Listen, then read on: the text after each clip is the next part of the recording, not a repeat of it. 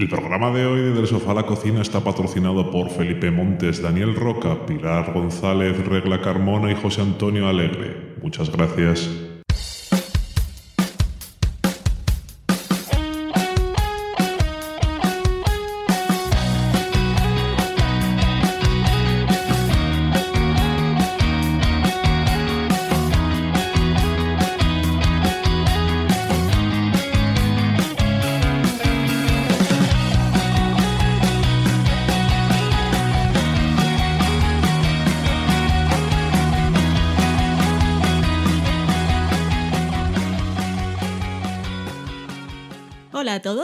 Bienvenidos a un nuevo programa del podcast del sofá a la cocina, ese programa en el que hablamos de series, de películas y de cocina. Yo soy Valen, estoy aquí con Dani, el rehablador doblador. Hola, ¿qué tal? Hola, muy bien. Me alegro. Estoy preparado ya para hablar de True Detective. ¿Y has comprobado que está grabándose todo bien? Sí, se está grabando todo. Porque ya no sabes, me estoy doblando. yo no voy a doblar nunca. Lo sé, Punto. lo sé. Vale. En el programa de hoy hablaremos del segundo acto de True Detective, que son los episodios 4, 5 y 6. Full spoilers, lo sentimos por todos aquellos que no estáis viendo la serie. Tendréis que pasar directamente a la cata de pelis, en la que hablaremos de las dos películas nominadas a Mejor Película en los premios Oscar, que nos quedaban por ver, que son 12 años de esclavitud y Filumina. Y en la cocina Dani nos va a dar una masterclass sobre salsas picantes aprovechando un error que cometimos la semana pasada. Fe de ratas Exactamente. o de ratones. Y no penséis en ratones cuando estamos hablando de nuestro podcast porque voy a decir ese es el menú de hoy. Nos vamos a la semana en serie.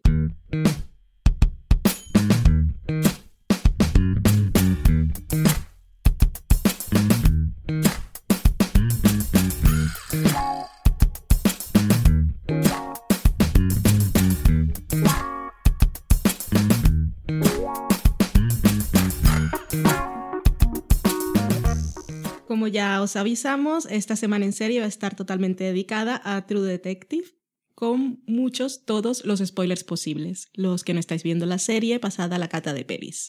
Something went real wrong with him. I knew Russ to be a good man, so I can't imagine what I can offer.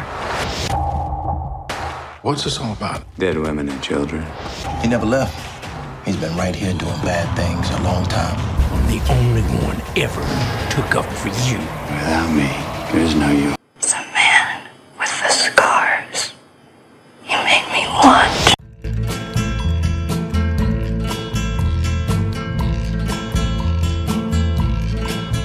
Hemos visto ya, según las palabras del propio creador Nick Pizzolato, el segundo acto de esta historia que nos está contando, que son los episodios 4, 5 y 6. Vamos a comentar primero un poco qué hemos descubierto en general de los tres episodios que nos ha llamado la atención y luego, y luego pasar a lo que tenga que pasar, que tenemos muchas cosas que decir. El cuarto episodio fue ese que nos dejó el famoso plano secuencia del final, que tanto cacareo produjo en Twitter. Hasta gente que no había visto la serie se lanzó a verlo y a sacar propias conclusiones de lo que era la serie basado solo en ello, o la Antara. Mala decisión. sí. Y bueno, un plano secuencia que técnicamente es una proeza por todo lo que implicaba la gente y toda la planificación, pero que estaba justificado narrativamente porque nos mostraba el caos del momento y sobre todo cómo controlaba el personaje de Cole, cómo está como un drogadicto funcional que se da órdenes a sí mismo y las cumple y puede, puede conseguir lo que quiere y salir de allí en medio de todo ese alboroto. Sí, además yo creo que consigue muy bien el crear un ambiente de ese, ese caos que decías tú y meterte un poco más dentro de la escena. Con cortes lo que haces es un poco cortar también la tensión, supongo. Y con este plano secuencia que, como dices tú, yo cada vez que lo veo pienso lo mismo. O sea, esto implica mucho tiempo de planificarlo y que además luego te salga todo bien, que parece Sí. que no tuvieron que repetir ni nada. O sea que Y que para el personaje lo que nos muestra es, eh, más que nada, la, la inmediatez con la que tenía que tomar las decisiones. y que lo conseguía. Sí, Y este episodio también nos mostraba un poco cómo era su vida de infiltrado, de la que ya nos había hablado, y también su capacidad de sacrificarse de alguna manera para conseguir resolver el caso, porque estaba, tal como lo dice, dispuesto a, a morir, porque sentía que era lo que tenía que hacer en ese momento.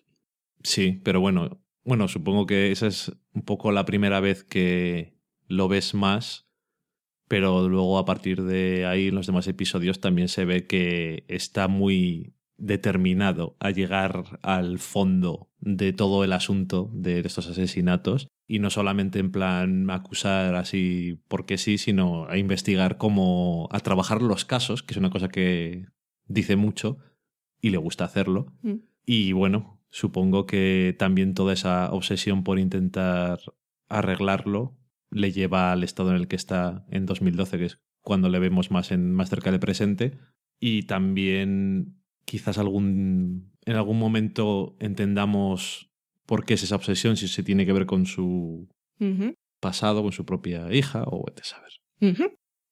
Otra de las cosas que nos contó este episodio fue confirmar de alguna manera que lo que estábamos viendo en los flashbacks no eran trampas argumentales, que el guionista no, no, no- no nos estaba metiendo trucos ni pistas falsas. Y eso lo comprobamos porque descubrimos que ellos le mienten a los entrevistadores, de- bueno, a los policías de 2012, pero no a nosotros que es lo que vemos cuando ellos hablan de que Cole se va a ver a su padre que está enfermo, se lo dicen a los entrevistadores y, bueno, a los policías, y nosotros vemos en imágenes lo que ocurrió en realidad.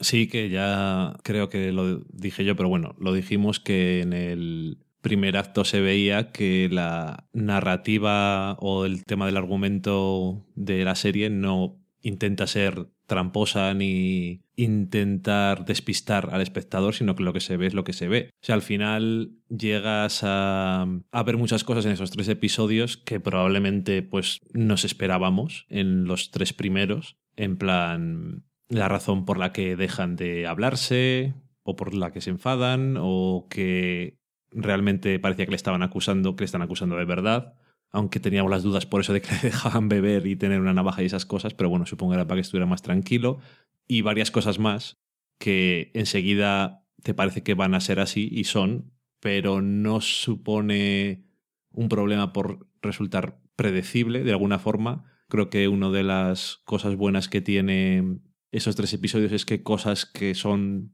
lógicas o que se veían que habían o que iban a ocurrir o que podían ocurrir terminan ocurriendo, pero no por ello sientes que la serie es sencilla o algo así, sino que consigue hacer que te intereses por cosas que se ven venir porque la has visto venir, no porque te las hayan gritado a la cara, sino por las pistas y las cosas que no es que sean a veces sutiles, a veces sí, a veces muy sutiles, que supongo que alguna cosa de esas comentaremos, y aún así eso, llegas a esos momentos y todavía te interesan. No estás, a ver, esto es lo que me pensaba yo que iba a pasar desde el primer episodio y cosas así, sino que sigues implicado en el asunto.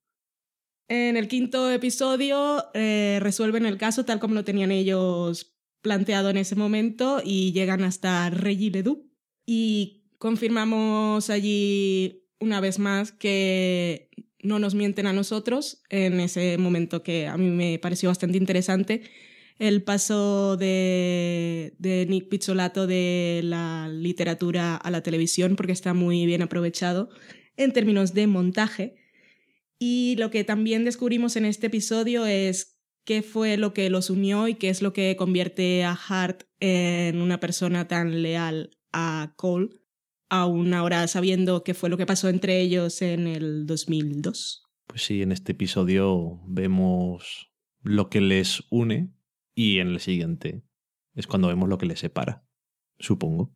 Y nada, es un episodio que tiene también varias escenas como el anterior, que son así como de, iba a decir acción, llámalo X, como el final del cuarto episodio también un poco, toda la escena en el sitio donde están cocinando y eso, pero sobre todo ves ese momento en el que, aunque ya lo sabías, es más evidente en todo el episodio que están mintiendo realmente en todo lo que están diciendo, básicamente sobre el caso.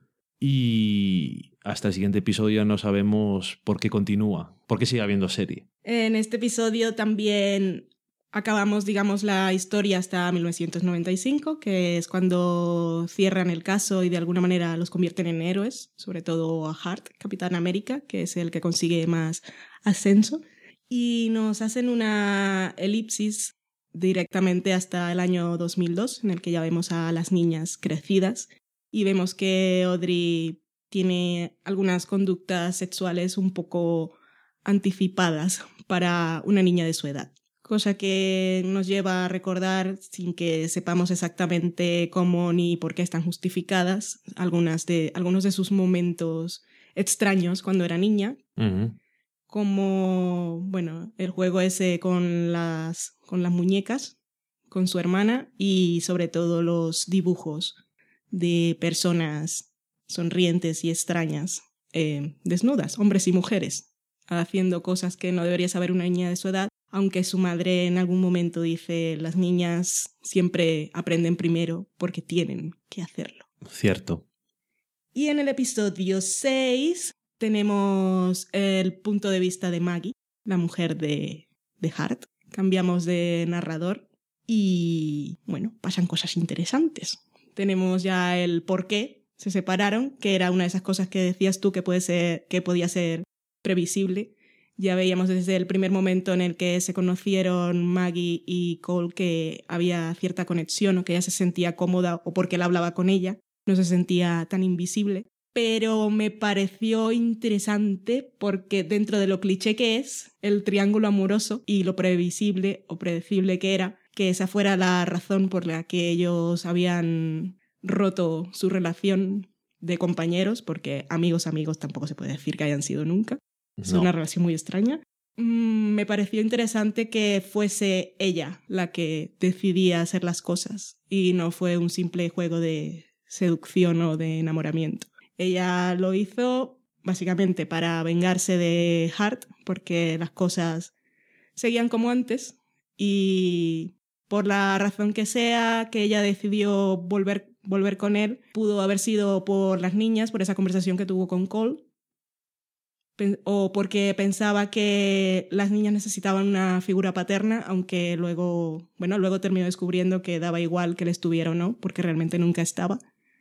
Fue también sabiendo, bueno, no sé si ella lo sabía, pero nosotros sí, de alguna manera sabemos que Hart trata igual a todas las mujeres, como que todas son santas o furcias. Y en el momento en que una de sus mujeres es mancillada por otro hombre, a él le deja de interesar o corta totalmente la relación con ella, como pasó con Lisa, como pasó con su hija. Le dio esa cachetada porque era, estaba ahí en el festival de las, de las putas. Cachetada. Y Maggie sabía que, que si ella estaba con otro hombre y especialmente si estaba con Cole, que de alguna manera también creo que Cole siempre se ha sentido, eh, creo que Hart siempre se ha sentido en una situación de inferioridad con Cole a nivel intelectual o nosotros lo vemos y yo supongo que él también, que cuando estaban en el trabajo, Cole es siempre el que hace todo, el que descubre las pistas, el que las sigue, el que era mejor en los interrogatorios. Y era como que ellos eran la pareja estrella y él era el capitán, pero solo a ojos de los demás, porque él, yo supongo que se sentía un poco inútil. Y Cole, como vemos después, se lo, se lo hace saber directamente. Sí, esa relación que tienen entre los dos en la que Cole es un poco en el fondo detective estrella, hmm. aunque no públicamente porque no tiene un perfil muy agradable para ese tipo de cosas de publicidad, pero ese mismo esa misma capacidad que tiene para descubrir cosas, tanto se le sube a la cabeza como vemos en el episodio 6 que se pone un poco porque también está un poco alterado y ya le dice todas esas cosas que le dice a, Hart. Y aparte también es lo que orienta a los investigadores de 2012 a pensar que él tiene algo que ver con todos esos asesinatos. Porque en vez de pensar como nosotros hemos visto, por eso cuando dice mucha gente que él es el asesino. Yo lo he visto por ahí ahora en un sitio.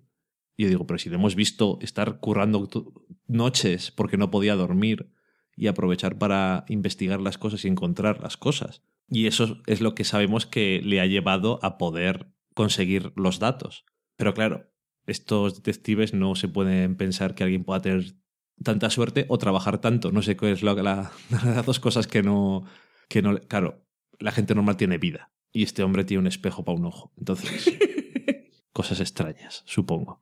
Pues eso, Maggie ahí también como llegó con esa actitud retadora a, ante los detectives de 2012, diciendo que, bueno, que ya no la iban a engatusar porque ya ya había estado rodeada de otros hombres que se creían muy inteligentes y que pues, de ella no iban a sacar nada que ella no quisiera. Y es, lo que vimos. Pues a Hart le dio una cucharada de su propia medicina y además porque sabía que si, si ella en realidad no era capaz de, de mantenerlo alejado, sabía que eso iba a ser definitivo y que él ya no iba a volver y lo iba a sacar de su vida para siempre. Y bueno, a Cole lo utilizó. Se dejó engatusar él también. Lo, lo, vio en un momento de debilidad. Sí, se resistió, pero lo justo tampoco. Se resistió un segundo. De todas formas, ese tipo de cosas que ya hemos visto hacer a otras mujeres en series de ficción que nos gustan mucho, a mí siempre me resulta como mínimo curioso. Es que no sé, la venganza, el intentar vengarse de un marido infiel siendo infiel, no entiendo cuál es el sentido, pero bueno, supongo que es una cosa que también hay muchos personajes de estos que vemos que tienen, también debe ser una cosa muy americana esa de ahora estamos en paz y cosas así. Y de alguna forma lo ven, pero yo no entiendo cómo creen que eso soluciona algo, ni siquiera para ellos. Es, nunca para ellos resulta... Creo que al final termina siendo algo mejor en un sentido que no se esperan. O sea, es que tampoco quiero decir el otro personaje de, de la otra serie porque no viene a cuento decir, mm. supongo, spoilers, aunque sea de hace tiempo. Pero creo que más que ser algo que les hace sentir bien por la venganza, les hace sentir bien por la sensación que les da de que pueden por fin romper y alejarse de un hombre que les hace daño. Sí, yo creo que más, más que venganza era eso, se sentó en la mesa y le dijo, se ha acabado, o sea.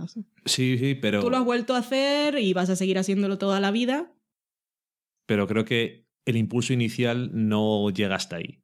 O sea, en su cabeza es como, pues si tú has hecho esto, yo hago esto y así estamos en paz. Aunque claro, en este caso está muy claro que no es eso. En el otro caso es en Mad Men. En el otro caso es diferente, porque en este caso es realmente hago esto y ya. Es como, vamos a... Es la única forma que se me ocurre para que esto acabe de tal forma que tú no quieras o que tú tengas menos ganas de volver conmigo, ya que parece que si quieres volver conmigo te acabo acogiendo porque me das pena o por el bien de mis hijos o lo que sea. Pero bueno, que no sé, siempre me resulta curioso.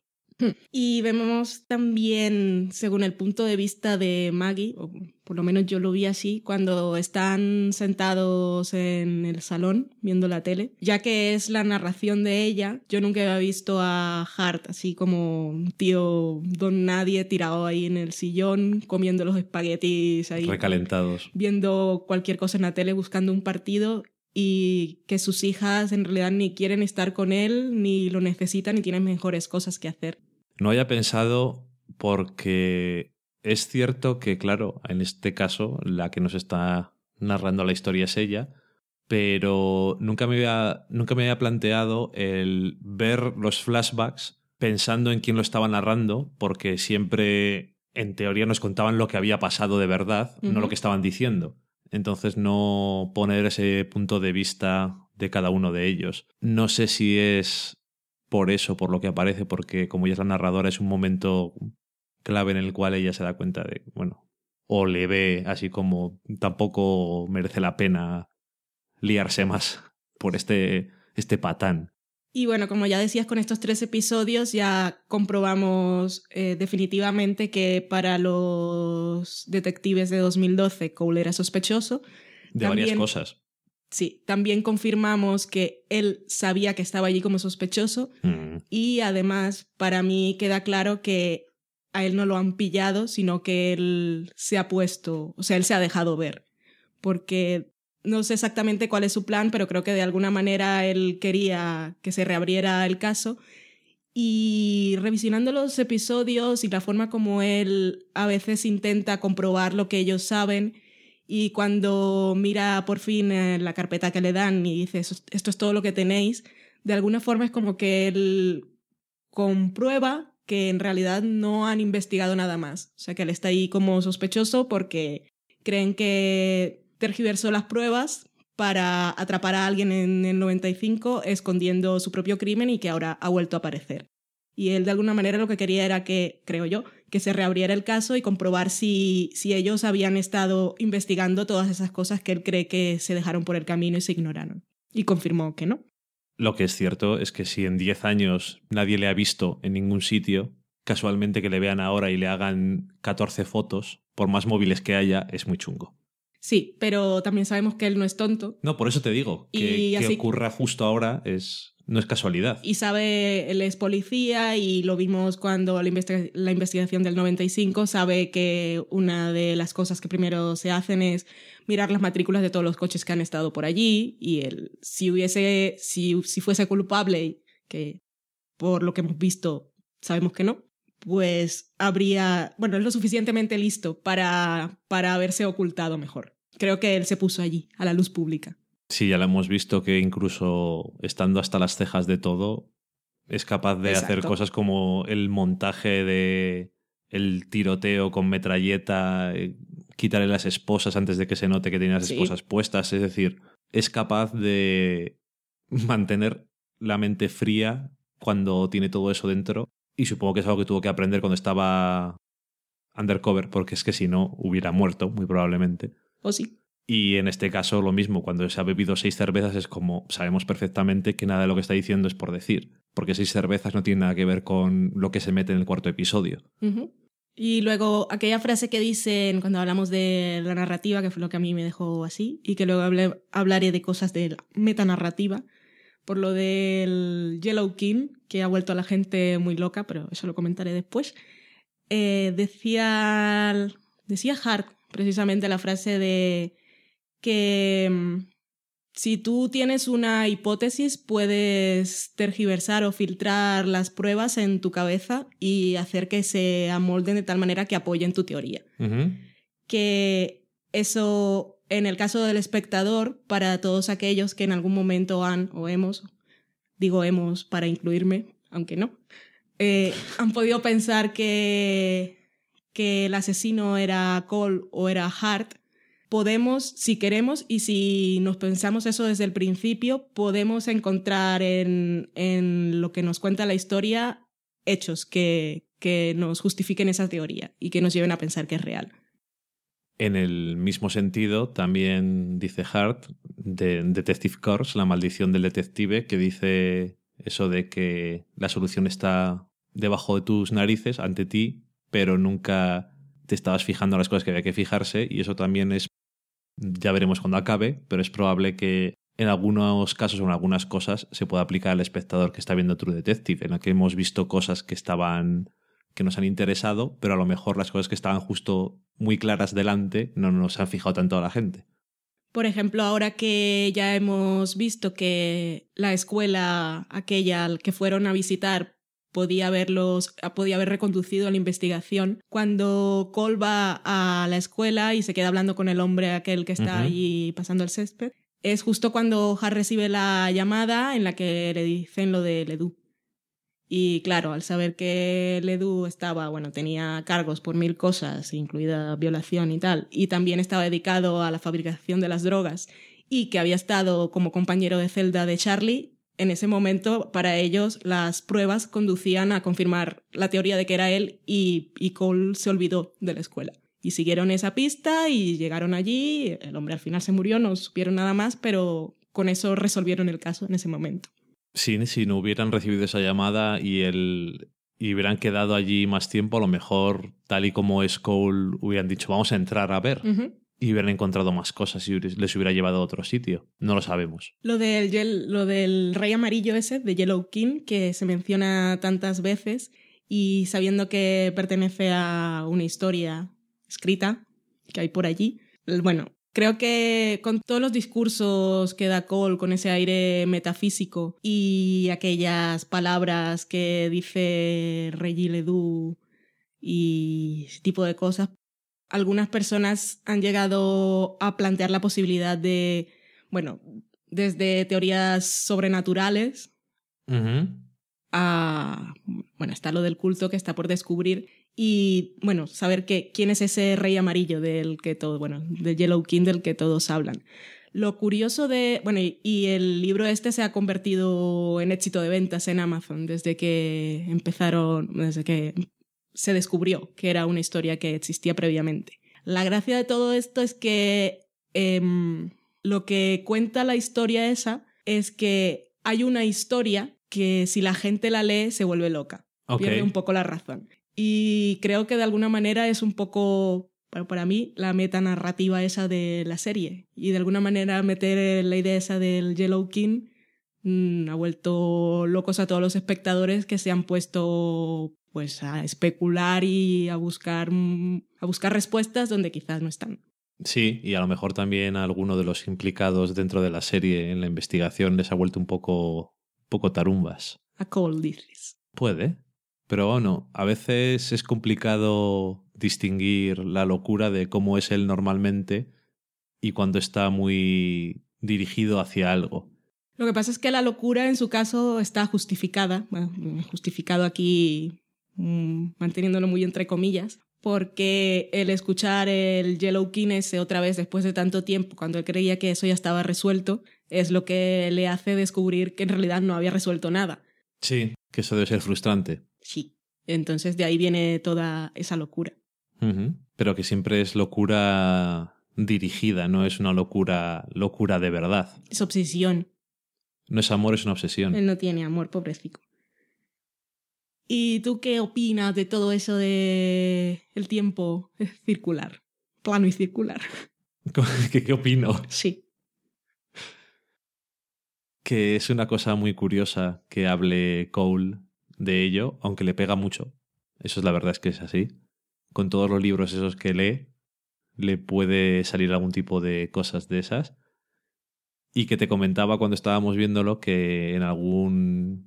en dos o tres sitios más, gente, no solamente en series, sino gente hablaba de experiencias reales, hablaba de que alguien, eh, estando bajo efectos extraños de algún tipo de alucinógeno, droga, etc., había recibido la visita, por decirlo de alguna forma, o había hablado con seres que le habían contado cosas sobre el universo y en sitios que no tienen nada que ver entre sí coinciden, igual que en True Detective, ese hecho de que nuestro mundo, en nuestro mundo existe el tiempo, pero hay seres que viven fuera del continuo espacio-tiempo y utilizan nuestro mundo, nuestro universo que tiene que en el que existe el tiempo para crecer algo, porque fuera del tiempo no se puede crecer. Y es una cosa curiosa que se lo vea esto en varios sitios diferentes. Me ha parecido interesante.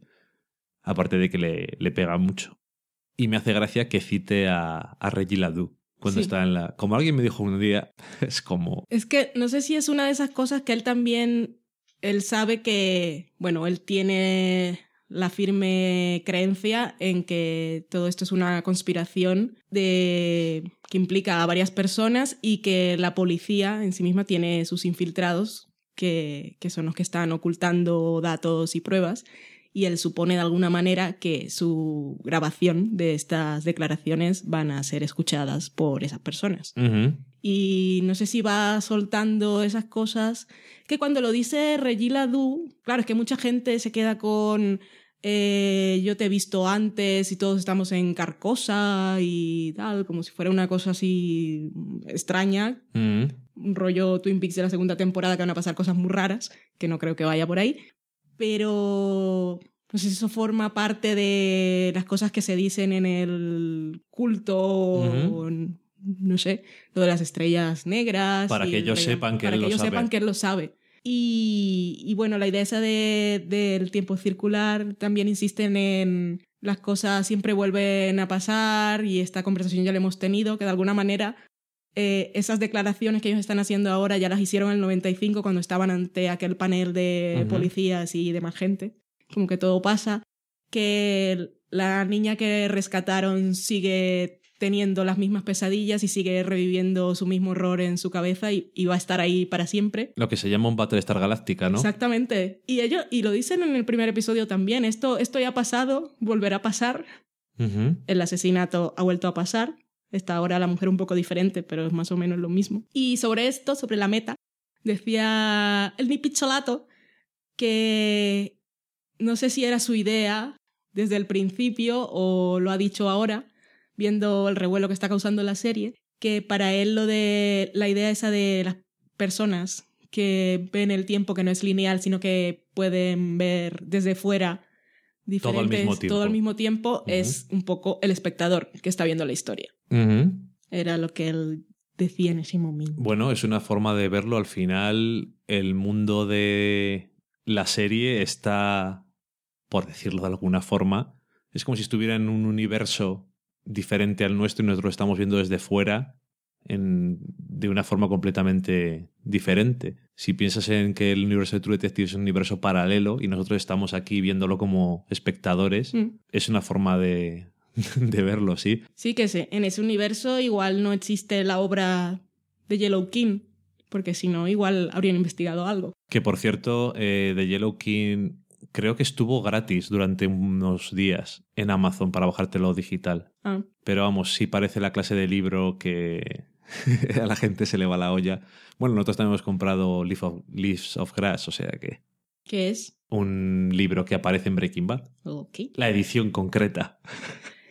Ahora que estabas hablando, que hablábamos sobre el Yellow King y tú estabas hablando del tiempo, bueno, estábamos hablando lo del tiempo circular, que decías lo de Grant Morrison y tal, y gente con efectos de algunas drogas pueden ver esas cosas, y viendo que hay un patrón entre las víctimas, que era esa combinación que una vez te dije, es una combinación extraña, el cristal y el LSD, para que lo querrán, es un efecto extraño. Y luego tenemos la declaración aquella de la niña que deja- dieron el caso por perdido porque su sospechoso era un hombre con espaguetis verdes en la cara, que la perseguía por el bosque, que igual Yellow King es algo que es producto de las drogas o es, o es un así como es una historia, es un, un libro que hay aparte, igual dentro de True Detective es como un cuento o como viene el coco o esas Sí. cosas para niños. También están las, las cosas estas que hacen con los cazademonios, Sí. que también eh, ha quedado claro que estaba en la escuela y el mismo sacer- el sacerdote negro que salía, bueno, el que salía en The Wire, que fueron a preguntarle cosas en el primer episodio, decía, esto me acuerdo que mi abuela Sí. eh, decía y los niños lo hacían. No sé si podéis por ahí. Puede ser, porque sí que es cierto que hablamos de eso de "¿Y ¿para qué le dan esta doble droga extraña? Y yo te digo, igual era, creo que te dije, ya no me acuerdo, que igual era porque querían crear algún tipo de alucinación o algún Mm. tipo de escenario que a ellos les interesaba Mm. para sus cosas raras. Al fin y al cabo están matando niños y no son buena gente ni están de lo No. suyo. O sea que lo normal es que podamos asumir cosas extrañas de ellos. Y sí que es probable que todo ese tipo de creencias extrañas intenten aumentarlas o incluso crear alucinaciones para aparecer como otra cosa como la que, que la que son, de alguna forma. No sé. Puede que The Yellow King y el tipo de los espaguetis sean la misma persona, puede que sean cosas diferentes. Puede que no sea una persona. Puede que no sea una persona, puede que no sea nada. A lo mejor Mm. hay un árbol que tiene una forma extraña, a lo mejor tienen, es que a saber exactamente cómo, cómo lo tienen.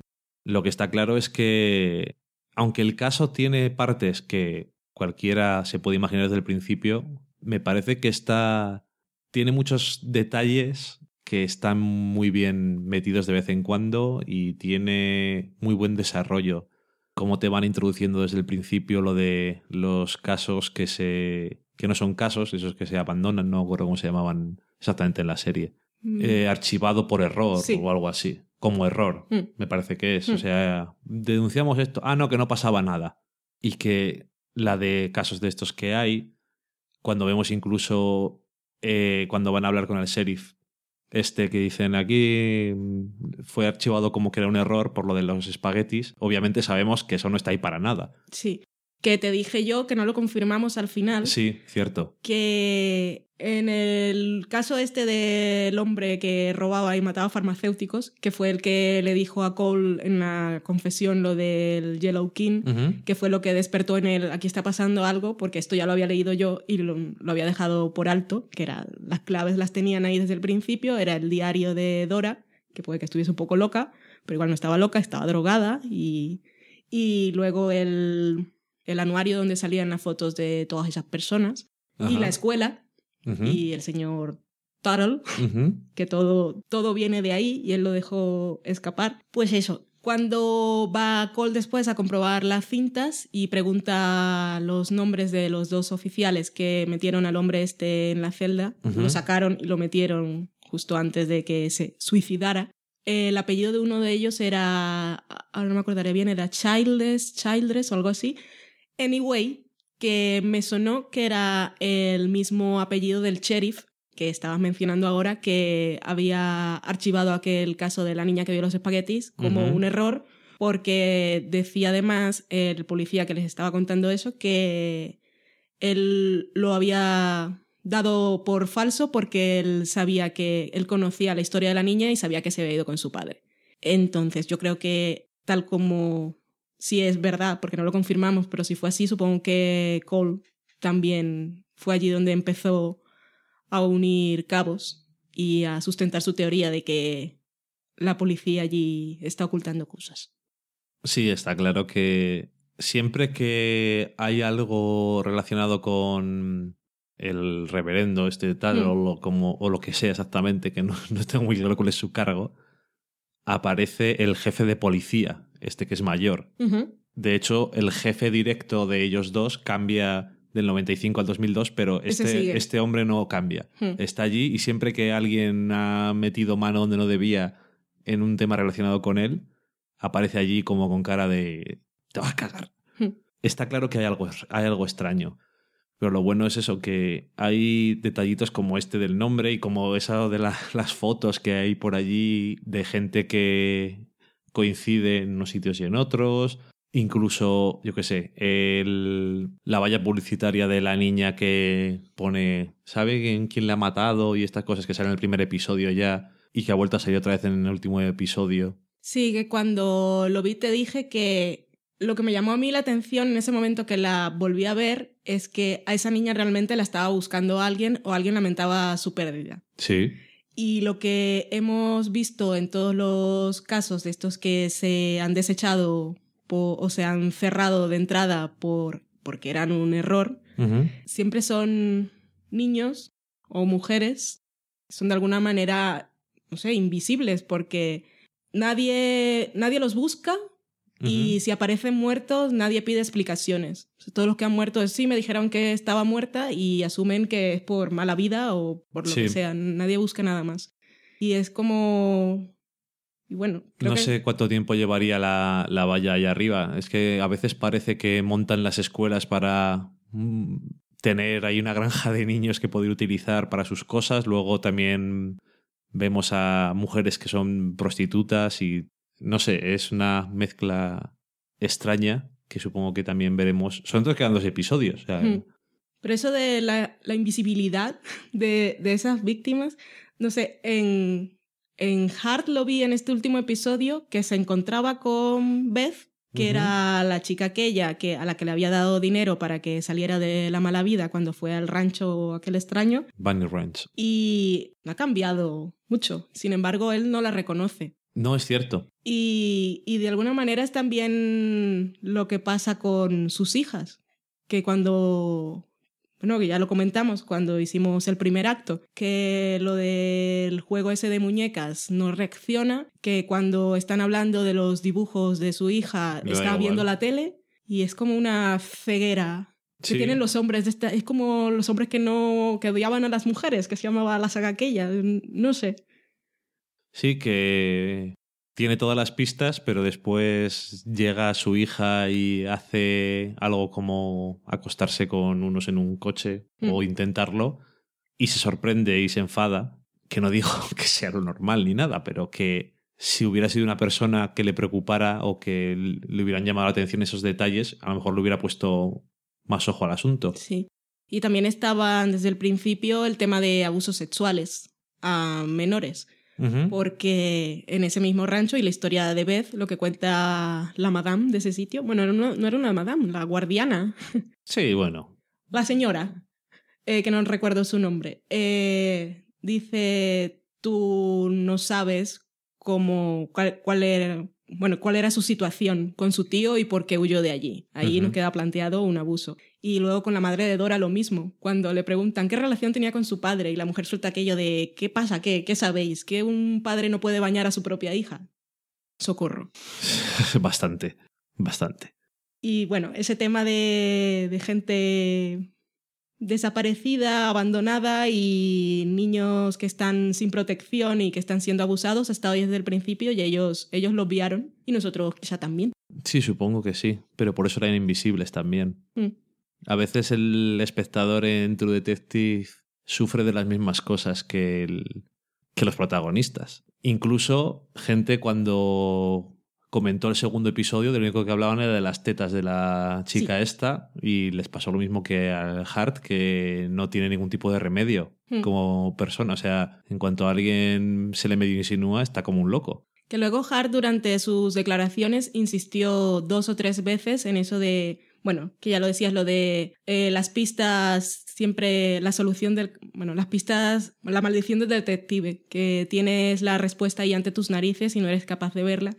Y decía eso cuando estaba hablando de sus hijas. Y luego ha Sí. vuelto a insistir diciendo que quizá su culpa había sido la negligencia o, o no, sí, o no que ver, la desatención. no solamente el haber sido infiel, sino Mm. que su verdadero crimen, dice como si el otro no fuera nada también, era eso, era inatención, el no estar pendiente de verdad, el no estar, Sí. no estar pendiente de sus hijas y de su mujer. que en ese en el momento en el que él está en la narración de la historia, en la línea temporal, o sea, antes de volver a encontrarse con Cole, cuando él lo dice, creo que está hablando solo de, de la situación de su familia. Pero a lo que voy es que las niñas siempre han estado presentes durante toda la serie. Y no sé yo hasta qué punto el caso, o sea, el, el horror y el crimen las va a afectar de alguna manera directamente.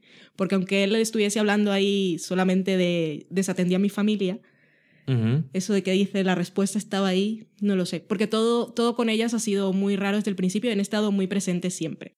Sí. Que anoche te decía si recordabas, porque me pareció raro, si recordabas algún otra, alguna otra escena en la que viésemos personajes sin que estuviese ninguno de los narradores presentes. Solamente el interrogatorio de Maggie, que recuerde ahora. ¿Cuál? Decías de los dos personajes principales. Pero Maggie también es Ah, un vale, narrador entonces- en ese caso. Vale, entonces no. Porque en ese caso la vemos a ella Sí, sí, sí. descubriendo la ropa y sospechando, y la vemos mirando el móvil.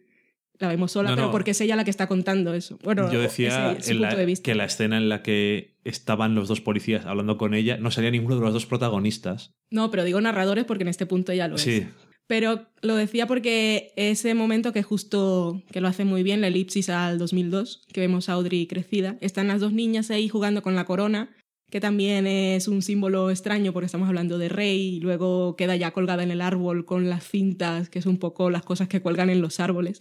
Siempre hay como un simbolismo extraño alrededor de ellas que da esa, como esa sensación de, de mal rollo, de que algo les puede pasar. Sí, algo igual, igual, a lo mejor no es nada, pero desde el principio tienen algo extraño. Que luego cuando han crecido encima han puesto a la hija, hija menor, la han puesto la actriz que en The Walking Dead está súper creepy, que ya te lo dije. Digo que está- se ha encasillado ya a esta joven Eso es edad. ajeno. Y eso que todavía no han entrado con ella. Simplemente, aunque de alguna forma sí, en el sentido de que todas las escenas que vemos en el sexto episodio de 2002, que tienen que ver con las hijas, siempre están centrados en la hija mayor. Y incluso cuando está subiendo, después de que le pegue el cachetazo eh, Hart a su hija y se esconde, bueno, se encierra en su habitación y sale la otra hija y dice, me ha pegado en la cabeza, cállate que esto no tiene que ver contigo. Hmm. Y nunca tiene nada que ver con ella exactamente. Siempre la O- sacan del sitio. En cualquier caso es eso, que la Bennett la tienen como apartada y yo no sé si en algún momento esa desatención que tienen sobre ella puede llegar a algo. A lo mejor no pasa nada con todo Hmm. esto y solamente es una cosa que está ahí en el aire, pero también el hecho de que sean dos niñas, tienes ahí el doble de posibilidades de que ocurra algo, ya que estamos en un, en un mundo en el que estamos siempre tratando con violencia contra... Bueno, creo que, creo que había un niño Sí, son También niños en- en general. pero bueno, que sean dos niños es todavía más porque es esa sensación de que hemos visto más a mujeres y a niñas implicadas en este asunto, pero bueno, un poco de todo, que Mm. en fin. Pues por mi parte yo creo que ya está. Veo a Dani desde hace un rato mirando el ordenador. Creo que igual nos hemos pasado un poco de tiempo. No, ha quedado bien. No lo sé. Y bueno, ya está. Estamos en el 2012 y estos dos, bueno, Cole ha buscado a Hart y a partir de ahora, tal como habíamos hablado la bueno, habíamos hablado en el programa anterior de que pensábamos y esperábamos que quizá pudiesen volver a trabajar juntos. Sí. Lo que nos quedan en estos dos episodios es que Cole le cuente a Hart lo que ha estado haciendo y en estos dos episodios pues la narrativa nos va a cambiar otra vez Sí. y ya empezaremos a ver no tanto cómo nos cuentan las historias sino verlos realmente en acción. Sí, y también nos queda ver si, como vemos al final de este episodio, que está cargando el arma en plan, ya por fin te he vuelto a encontrar y te voy a pegar un tiro porque la otra vez me quedé con ganas, si va a conseguir dejar atrás o dejar de un- a un lado los sentimientos que tiene Hart tal y como es, que no lo sé. Que en algunas cosas siempre, y ya le ha pasado, hemos visto en el 95, hemos visto en 2012 y hemos visto en 2002 en algunas cosas parece a veces que cambia, pero realmente no cambia nada. No, es- esta historia creo que nos cuenta la historia de cómo la gente no cambia en realidad y el tiempo es circular y todo vuelve a pasar Sí. una y otra vez. Lo que yo Todo no ha pasado sé, y volverá a pasar. tal como está proponiendo Nick Pisolato las cosas y su metanarrativa y su metameta, es si al final el caso se va a resolver y, y cómo, cómo nos va a dejar el cuerpo eso. O no se va a resolver y volverá a pasar siempre. Por eso, yo no sé, él tiene como todo su plan allí muy bien maquinado y no sé qué es lo que espera de nosotros. Pero bueno, tengo muchísimas ganas de No ver sé lo que espera de nosotros. Lo que sí sé es que los críticos habían podido ver ya hasta el séptimo episodio y uno que había escrito un tuit hace mucho tiempo había dicho que el cuarto y el séptimo, sin importar lo que viese el resto del año, iban a estar en su top 3 de mejores episodios. Sin importar. Sí. Eso eh, yo entiendo cuando es una cosa que te gusta mucho, que digas esa clase de cosas, pero hasta que no se acaba el año no lo sabes. Bueno, pero a mí lo único que me importa de su declaración es que el séptimo va a ser muy bueno. Sí, Así muy que bien. tengo muchas ganas. Podríamos decir casi que decía alguien, eh, eso sí que no me acuerdo quién ha sido, he leído a alguien en Twitter que decía, True Detective hace un episodio de transición que es mejor que la mayor parte de episodios de las demás series, Sí.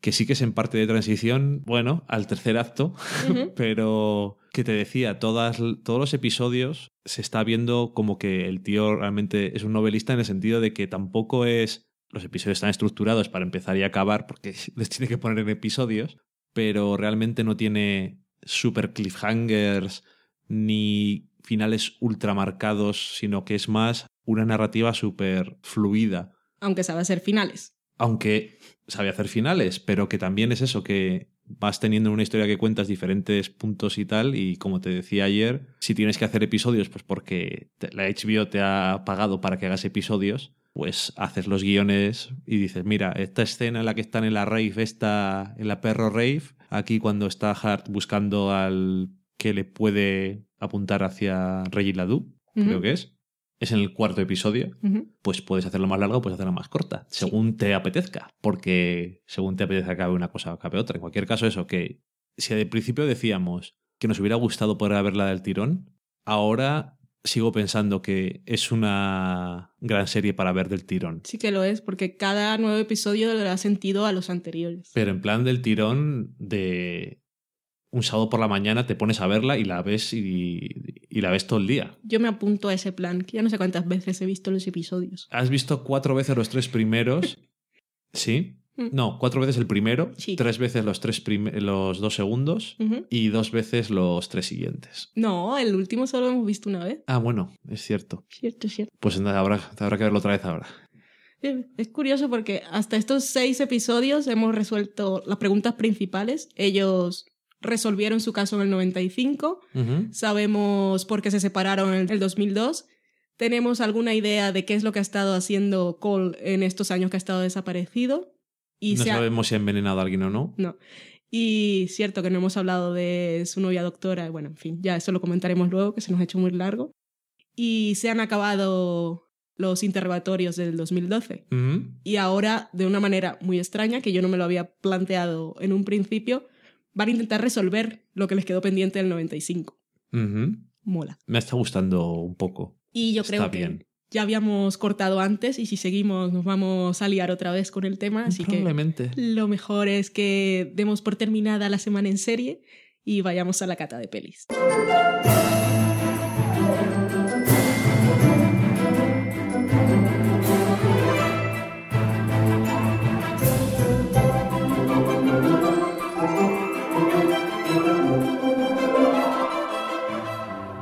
La cata de pelis de esta semana vamos a terminar nuestras, nuestra serie de películas nominadas a Mejor Película en los Oscar y lo hacemos con dos películas que tienen cosas en común. Son coproducciones basadas en libros que están inspirados en hechos reales, que tienen un protagonista central muy definido y que nos hablan de cosas, cosas malas que hace el ser humano contra el ser humano. Empezamos con 12 años de esclavitud.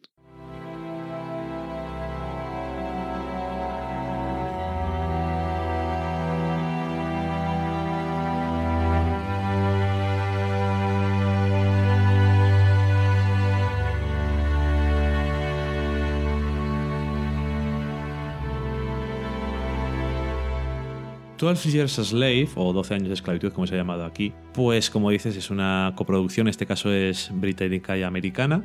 El director es Steve McQueen, que es británico, y que es un artista audiovisual y aparte director y guionista de cine. Ha hecho dos películas anteriormente que tienen nombre así un poco amplio, como son Hunger y Shame, como que son los pecados capitales. Esta supongo que también continúa un poco por el mismo camino. protagonizadas por Fassbender.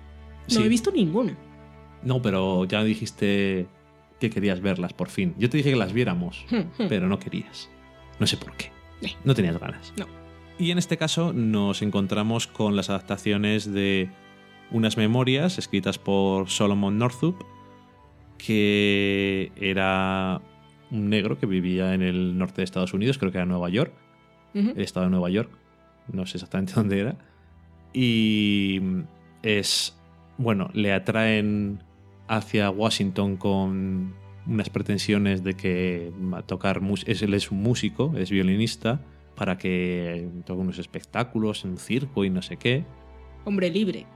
Un hombre libre, por supuesto, sí, que se me olvida decirlo, es la parte importante, y es secuestrado en Washington y llevado hacia el sur, donde, bueno, pues esto de las prácticas de la esclavitud como que es algo más normal en esta época. Estamos hablando de mediados del siglo XIX.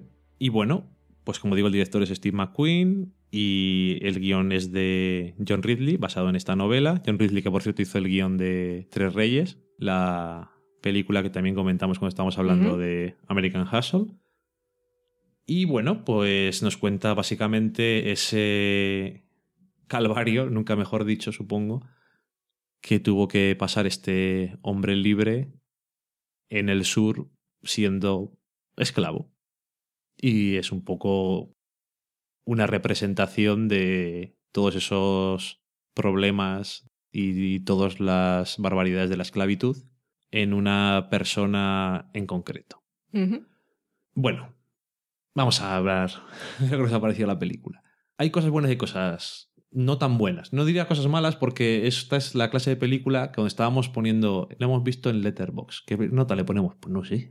Que no sé qué nota ponerle. Porque realmente si fuera por lo que a mí me ha gustado me o me ha interesado, más bien, o me ha implicado en la película, no sería una nota muy alta, pero yo entiendo por qué a la gente o a los críticos les parece que es una buena película. Luego está todo ese asunto de que es una película necesaria y esas cosas. Entonces, eh, ¿qué me ha gustado de la película? Pues la verdad es que me ha interesado. Me ha interesado el director. Me ha gustado el trabajo que hace. Me ha gustado la intención que tenía. Muchas veces cuando mantiene la cámara mucho, aunque no esté fija, sino que está. que se mueve un poquito. Y esas cosas de. No estoy clavada en un trípode, pero se mantiene mucho sobre personajes. O nos enseña un montón de los paisajes Que me gusta la pinta que tiene mucho la película. Decían, así como cosa curiosa, que se habían inspirado en las en los cuadros de Goya, porque para ellos era la representación de cosas horribles, que Goya Sí. pintó bastantes cosas bastante horribles, pero que era todo con no querían hacer una paleta de colores que fuera todo esto es una época, esto es una pieza histórica y de cosas malas, sino la teoría del director es que si la película no tiene un atractivo a nivel visual o si puedes ver los valores de producción y la competencia de el cinematógrafo, pues te centras más en esa incompetencia que en el mensaje que te está, que te está lanzando. Esa es la idea que tiene él. Aparte de, de esto, pues tenemos muchos actores que yo creo que están bien, son muchas caras conocidas, pues tenemos desde Paul Giamatti a Brad Pitt o a Fassbender también, que repite una vez más con el director, y, o, Benedict Cumberbatch también, que tiene un papel un poco más pequeño, pero también importante. Y no creo que tenga así ningún problema ninguno con ninguno de los actores. La verdad es que más o menos me gustan. Me gusta a lo mejor más la interpretación quizás de esta chica que ha sido nominada, creo, a Mejor Actriz Secundaria, que la de los demás, la de los hombres. Pero no me parece ninguna que sea mala. Son, es que son actores buenos, entonces eso. Es que no puedes decir tampoco lo hagan mal, pero simplemente no me llama tampoco tanto la atención. El protagonista, bueno, supongo que siempre tienes ahí toda. eh, transmi- transmite ese sufrimiento y ese camino por el que está pasando tan duro, pero no llego a conectar con él de tal forma que me duela realmente. Es un poco jodido de decirlo, pero no consigo meterme del todo en la película para que sufra con él tanto. Lo veo más como una película que me está enseñando cosas lamentables que hace la humanidad. En ese sentido, me gusta también que tiene cosas que no son tan blanco y negro. En el sentido de que tanto dentro de los negros como de los blancos tienes a personajes que por ejemplo, dentro de los blancos, pues tienes al personaje de Benedict Cumberbatch que dices, no es malo, pero es malo igualmente porque está. El único personaje bueno que hay es Brad Pitt, que es el que ha pagado para hacer la película. Sí. Y dentro de incluso de los negros, pues la gente intenta sobrevivir realmente. O sea, a veces no, no ayudan a los demás o, y uno dice, pues también que eso realmente es esos momentos de tienes que ponerte en su lugar y cuidado. Vamos Sí. a ver qué hace cada uno en circunstancias como estas. En ningún momento digo que esté haciendo cosas tan malas como hacen los demás, digo simplemente que hacen cosas de sobrevivir que puedes decir luego, bueno, se las puedes echar en cara entre comillas muy entre comillas. Y en eso me gusta como el personaje protagonista, pues eso también tiene ese viaje desde nada más ser secuestrado, va pasando por diferentes etapas hasta que se de alguna forma acomoda dentro de... Es que es, el vocabulario es un poco parco para estas Sí. circunstancias. Dentro de su posición. Se resigna a ese mundo en el que ahora vive, responde al nombre que le han dado y ves cómo han destrozado su espíritu aparte de su cuerpo con el paso del tiempo. Mm. Pero claro, me falta eso, ese puntito para que yo me meta más dentro de esto. Y luego también está el tema de que yo, a lo mejor, me cuesta un poco últimamente y esto es un poco así decirlo, pero me cuestiono si realmente hay que hablar tanto de cosas de este tipo del pasado. Por ejemplo, cuando aquí en España hacen películas de la guerra civil, ya es como, venga, otra película de la guerra civil. O en este caso, de la esclavitud no es que se han hecho muchas películas, eso No. la verdad es que es así. Pero sin embargo, me resultaría más estimulante que hicieran películas sobre las cosas tan jodidamente horribles que se hacen hoy en día. Incluso decían eh, a- que supongo que es una de las cosas buenas que tiene esta película en el sentido de ser necesaria, que también incita a hablar de otras cosas. Hoy en día hay más esclavos de los que había cuando estamos hablando del siglo XIX, de la esclavitud. Hoy en día existe más gente que vive peor todavía que entonces. Y me gustaría que se hicieran más películas sobre lo que está pasando hoy en día más que lo que ha pasado antes. Claro que dicen también lo de que si no conoces el pasado estás condenado a repetirlo. Pero aún así, conocemos mucho el pasado, pero da un poco exactamente igual porque la gente sigue haciendo cosas horribles y eso parece que da lo mismo. Pero eso, me. No, no en el sentido de que ya, no hagáis películas de esto que no tienen ningún tipo de importancia, sino que tengo la sensación de que si intentaran hacer más películas, que no creo que hagan tantas, de cosas que están pasando hoy, sería más fácil implicarme dentro porque es una cosa en la que entre eso y unido a que yo no vivo en Estados Unidos, que es un sitio en el que es mucho más importante o mucho más presente todo este problema, no consigo enganchar tanto con la película. Lo que pasa, creo yo, en este caso, es que yo no compararía lo de las películas de la, guerra civil y las películas sobre la esclavitud en Estados Unidos, porque no solo es que se hayan hecho pocas, sino que ha tenido que venir alguien de fuera a mostrarle a los americanos, a dejarles un poco al desnudo con esa idea que tienen del país libre y todos tienen derecho a cumplir su sueño y todos pueden tener armas, a mostrarles eh, así fríamente, como lo hace el director, eh, esa época oscura de la que ellos no quieren hablar y de alguna manera se avergüenzan. Que los alemanes también han tardado mucho en hacer películas sobre los nazis. Sí, pero... Es que yo creo que sí hay que hacerlos y ahora incluso han dicho que van, la película ha entrado dentro del proceso académico en algunas escuelas, la van a poner como, como obligatoria. Es que es una parte de, de la historia en Estados Unidos, es un país joven y, y- y es, es, muy, es muy oscuro. Y es una cosa de la que no hablan. Y el director, yo, todas esas, las escenas de tortura, yo no las veo, ya lo sabes.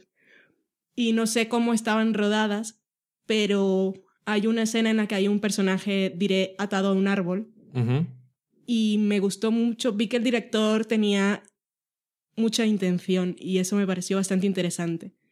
Porque nos deja durante mucho rato que veamos lo que está ocurriendo con un plano abierto en el que la gente no mira.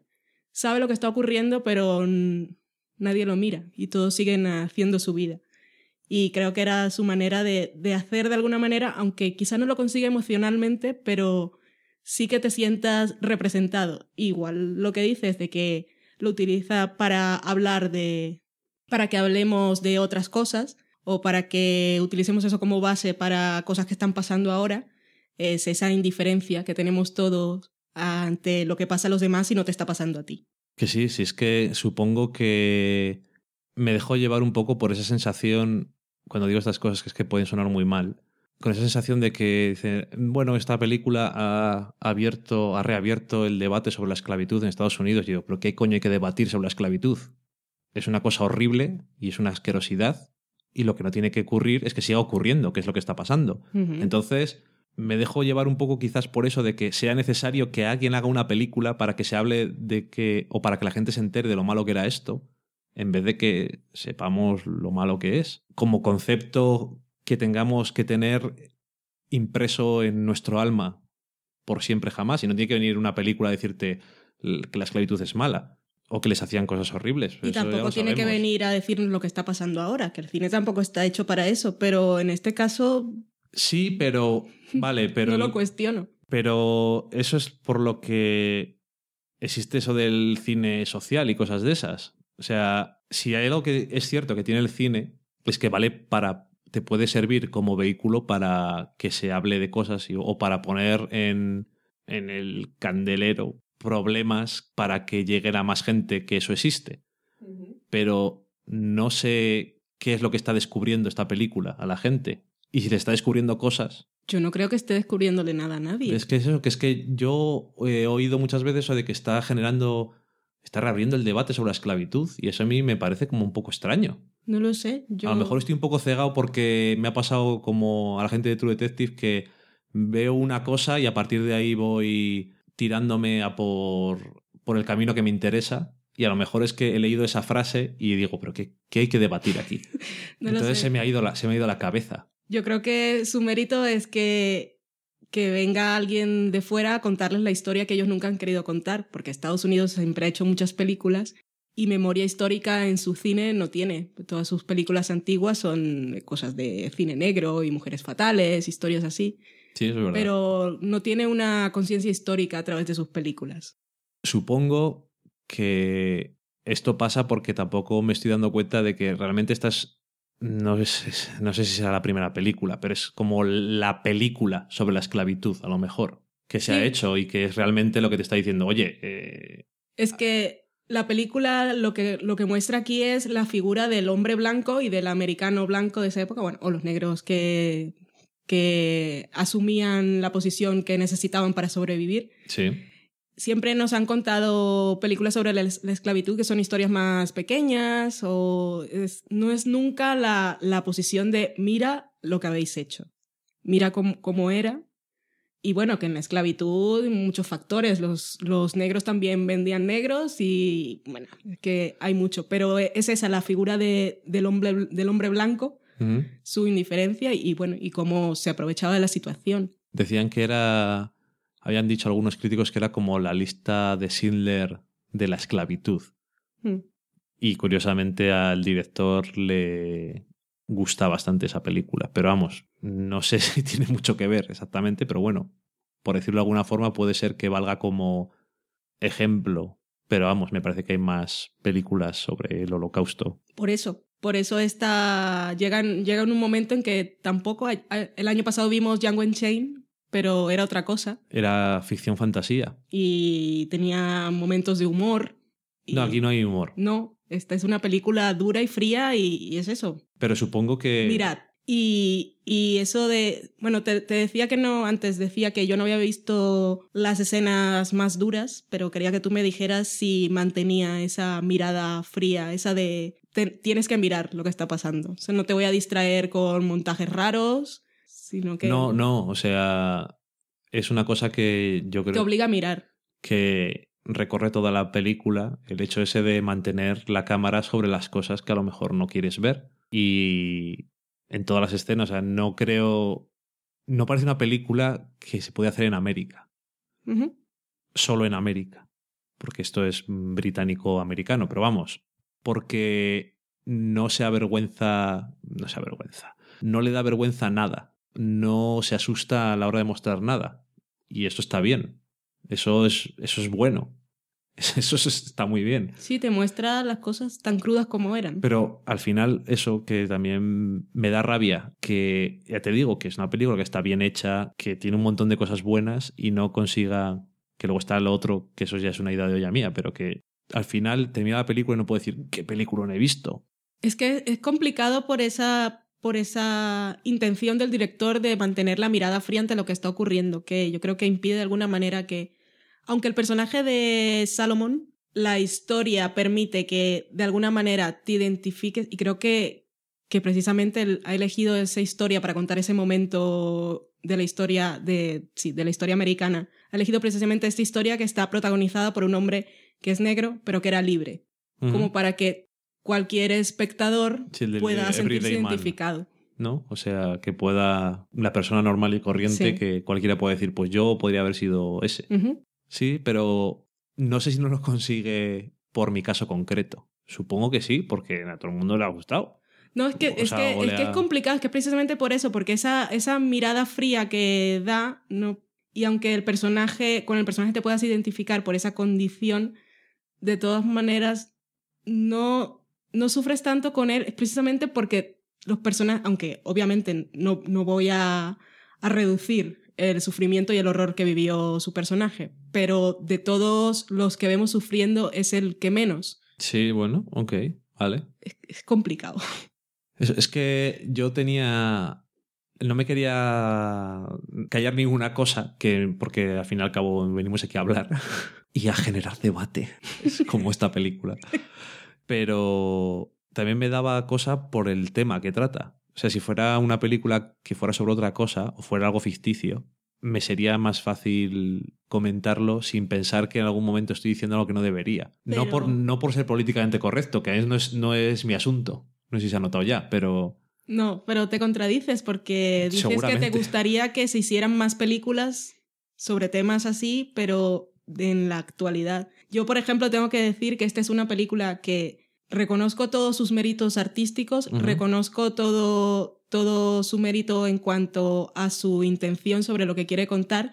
Sé que consigue contarlo, pero es una película que yo no volvería a ver, que no la he visto entera y que si no hubiese sido por los Oscars no la vería, porque es ya una decisión particular mía no enfrentarme a ese tipo de historias. que sí que parece que me contradigo, pero bueno, y probablemente lo haga, pero que me re- a lo que me refiero con lo de las... Es que al final... Es lo que- por, por eso me pasa por no tener guion o por no escribir las cosas que voy a decir antes o por no pensar antes de hablar, que es una cosa que Si es has muy común. pensado, has dicho lo que Bueno, sí, sentías. sabía que tenía algo que decir, pero a lo que me refiero es que me gustaría que se hicieran películas como estas, de cosas de hoy en día, con la esperanza de que las películas me toquen más emocionalmente. En el sentido de que no, aunque no estén ocurriendo en la casa de al lado, de la que yo vivo, están ocurriendo por lo menos en, en el mismo tiempo en el que yo estoy viviendo. Y que de alguna forma eso me pueda llegar más dentro, porque la esclavitud, ya te digo, es una cosa que no.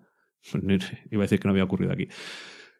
En este caso, estamos hablando de una cosa que ocurre en Estados Unidos y que es una cosa que no es exclusiva de Estados Unidos, ni lo será nunca, pero que es como muy intrínseco suyo, es como parte de su idiosincrasia y parte de su historia tan, de forma tan importante que en ese sentido siempre se me aleja un poco.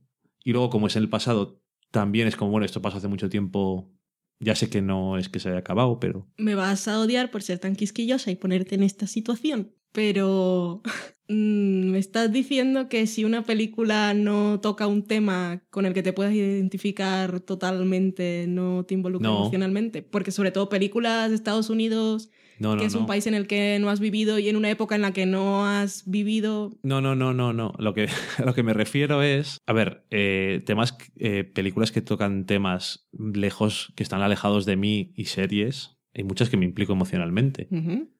A lo que me refiero es que me gustaría que hicieran películas como esta, de cosas que están pasando hoy en día, para ver si eso hace que me implicara más emocionalmente en ello o es que realmente o es que realmente la frialdad con la que retrata la esclavitud en esta película hace que me aleje tanto de me quede tanto de espectador y me meta tan poco dentro de la película que es algo que no me consigue llegar. Para ver exactamente si ese es el problema o el problema es la lejanía posible del tema. Igual es una lejanía y que lo consigue la película como un mecanismo de defensa de, del propio espectador, de mantener cierta distancia con el horror que está viendo. Puede ser. Lo que pasa es que yo, cuando están pasando cosas horribles en pantalla, o sea, yo no dejo de mirar nunca a la pantalla, me da igual lo que esté saliendo. Y francamente, es que cuando estoy viendo una cosa de ficción, o me meto o no me meto. Me da igual de lo que estén hablando, me da igual lo que esté viendo. No es porque intente alejarme para no meterme. O sea, si, si fuera a sufrir, aparte de intelectualmente, porque esta película la ves y dices, pues esto es una prueba más de que la esclavitud y que la gente da por el culo, porque es una, Ujú. Si hubiera alguna posibilidad de conectar más con ella, yo no me alejaría de esa posibilidad. O sea, me metería dentro y sufriría. Pero es muy duro decir que, que no sufres con esos personajes. Ya te- pues ya te lo digo. que ese es un problema, por eso no sabía si tenía que decir estas cosas. Yo digo, ahora todo el mundo va a dejar de escuchar el podcast porque dice que soy un asqueroso.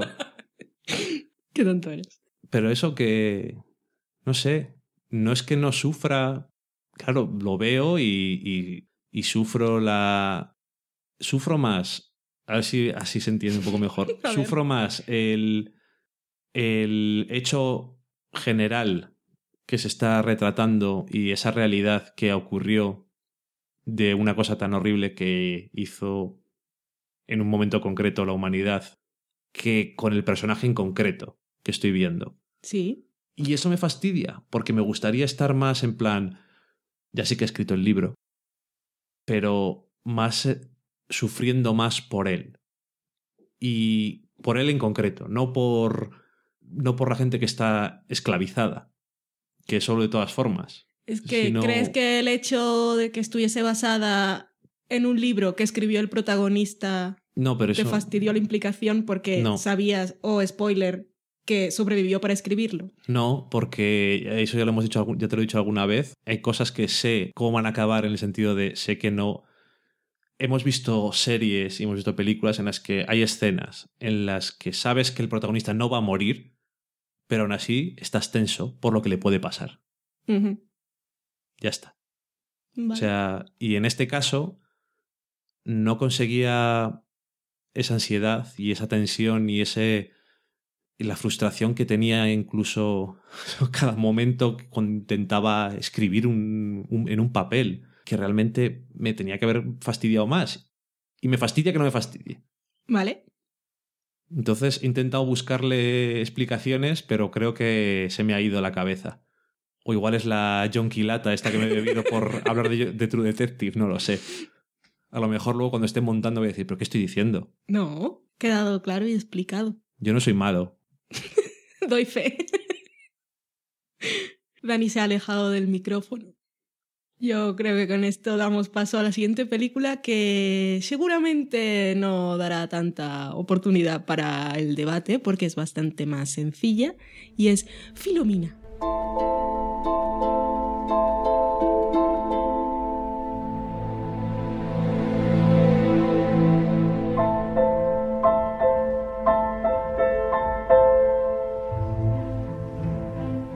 Filomina o Filomena es una coproducción entre el Reino Unido, Francia y Estados Unidos. Está dirigida por Stephen Frears, que es un director muy prolífico, pero una de sus últimas películas, por ejemplo, es The Queen de 2006.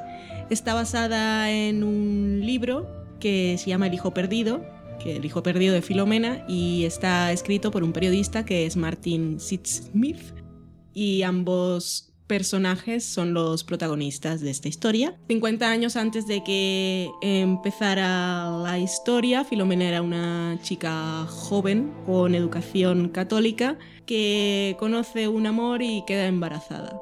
Y al igual que ella, hay varias chicas que han pasado por la misma situación o parecida, chicas que están embarazadas o tienen hijos y están acogidas o viven en un centro o convento, no sé cómo llamarlo, dirigido por monjas de estricta religión católica, que según las pobres chicas están allí para ayudarlas, las chicas trabajan para, para mantenerse y, las, y pueden tener a sus hijos creciendo allí. Pero ¿qué pasa? Que estos niños poco a poco van siendo adoptados por otras familias y se los quitan a estas chicas.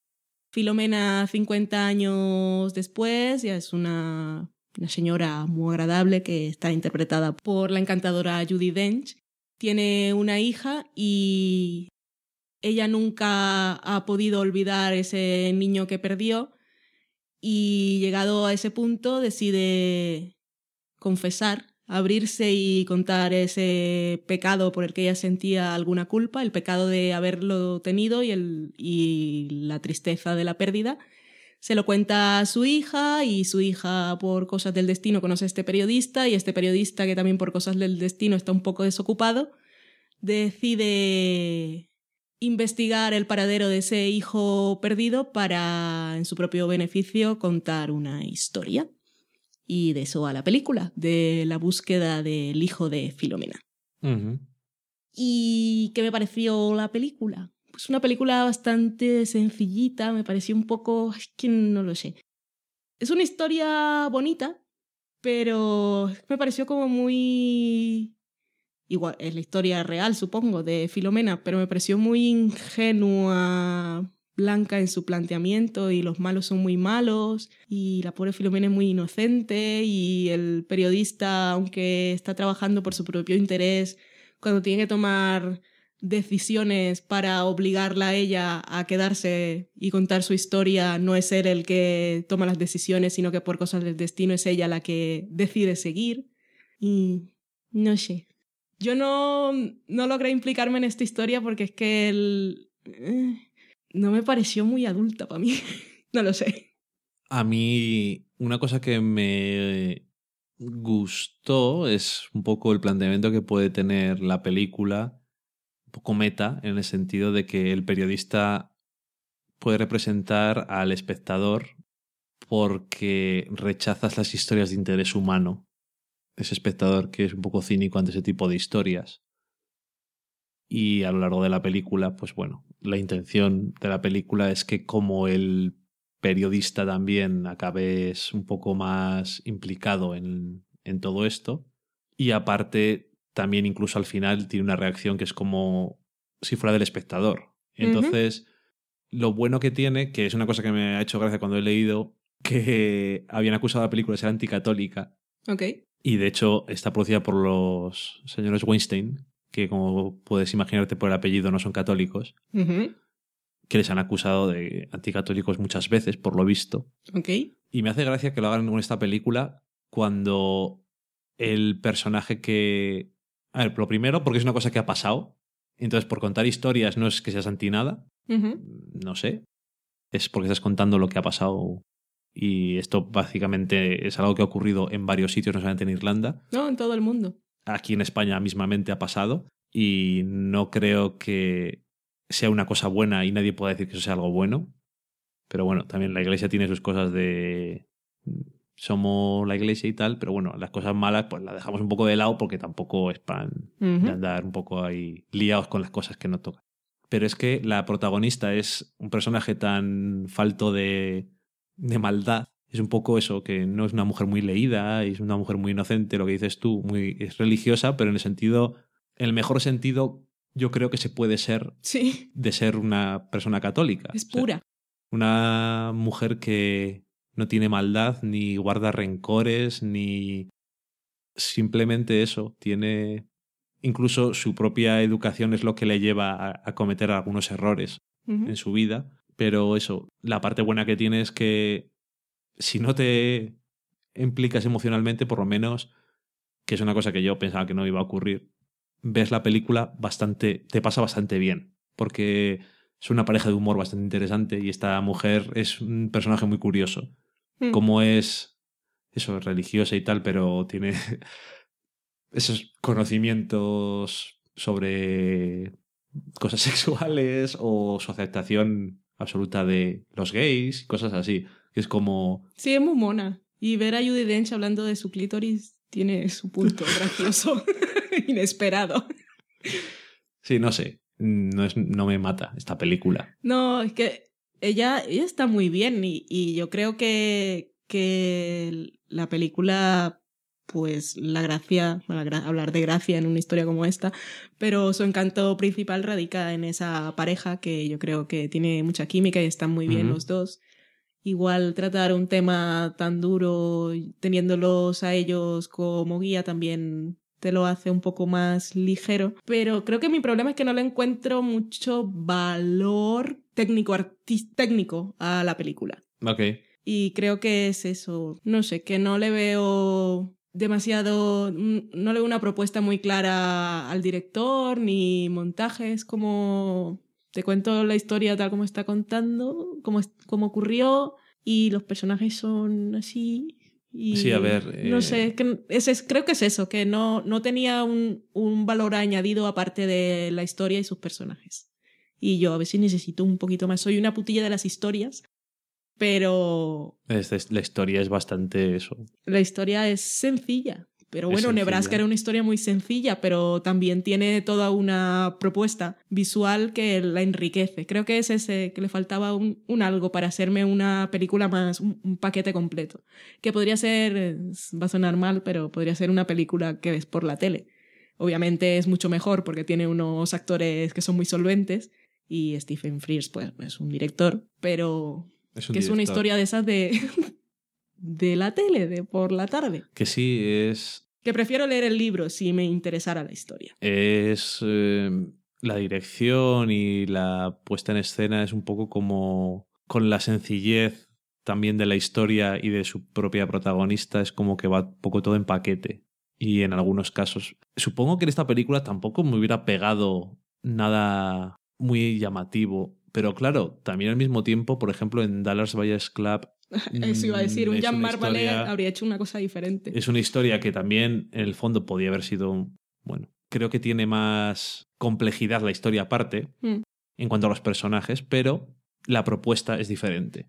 Y en este caso sí que no se complica mucho la vida el hombre. Y es que yo no recuerdo, y mira que he hecho, es un director británico importante, pero yo la verdad es que no recuerdo haber mucho mm, visto películas suyas. Mm. Y no sé, es una propuesta eso, sobria, simple y como muy accesible. Tampoco, no sé, tampoco intenta más. Es que es eso, es que no intenta más porque a veces cuando la propuesta de un director es sobria, tú puedes, bueno, como hablábamos antes de la polémica 12 años de esclavitud, es un... Que polémica no, tiene- no tiene ninguna polémica. Pero hay- en ese caso no hay sobriedad porque también hay, hay todo un tipo de decisiones artísticas que, que bueno, que hacen Sí. un paquete que, que aquí no hay. Es todo demasiado... Y el, el guion también es como muy simple. Es Que no lo sé. Igual la historia es eso, pero... eh, no sé, se me, se me queda corta. Lo siento por Junior Decilla, que me dijo que ella le había acariciado el corazón. Como, como pasó con Nebraska, pero Sí se me ha quedado un que poco corta como peli. te puede. Esta película puede ver la gente y, y emocionarse en ciertos momentos. Que eso. Julie Dench consigue ser una, una señora. Eso que puedes no compartir ciertas cosas con ella, pero siempre. Pero la entiendes. siempre la puedes entender y te apetece que le salgan bien las cosas. Hmm. Y Steve Coogan creo que le pega mucho el papel de cínico y de... Sí. No tanto igual otros papeles que tiene que interpretar a lo largo de la película, pero bueno, no sé. A mí me ha gustado más de lo que pensaba que me iba a gustar, en el sentido de que me pensaba que iba a ser bastante coñazo. En casa la llamábamos la filosiesta. Y no me dormí. Un ratito. Pero nah, no te perdiste nada. Ese es el problema.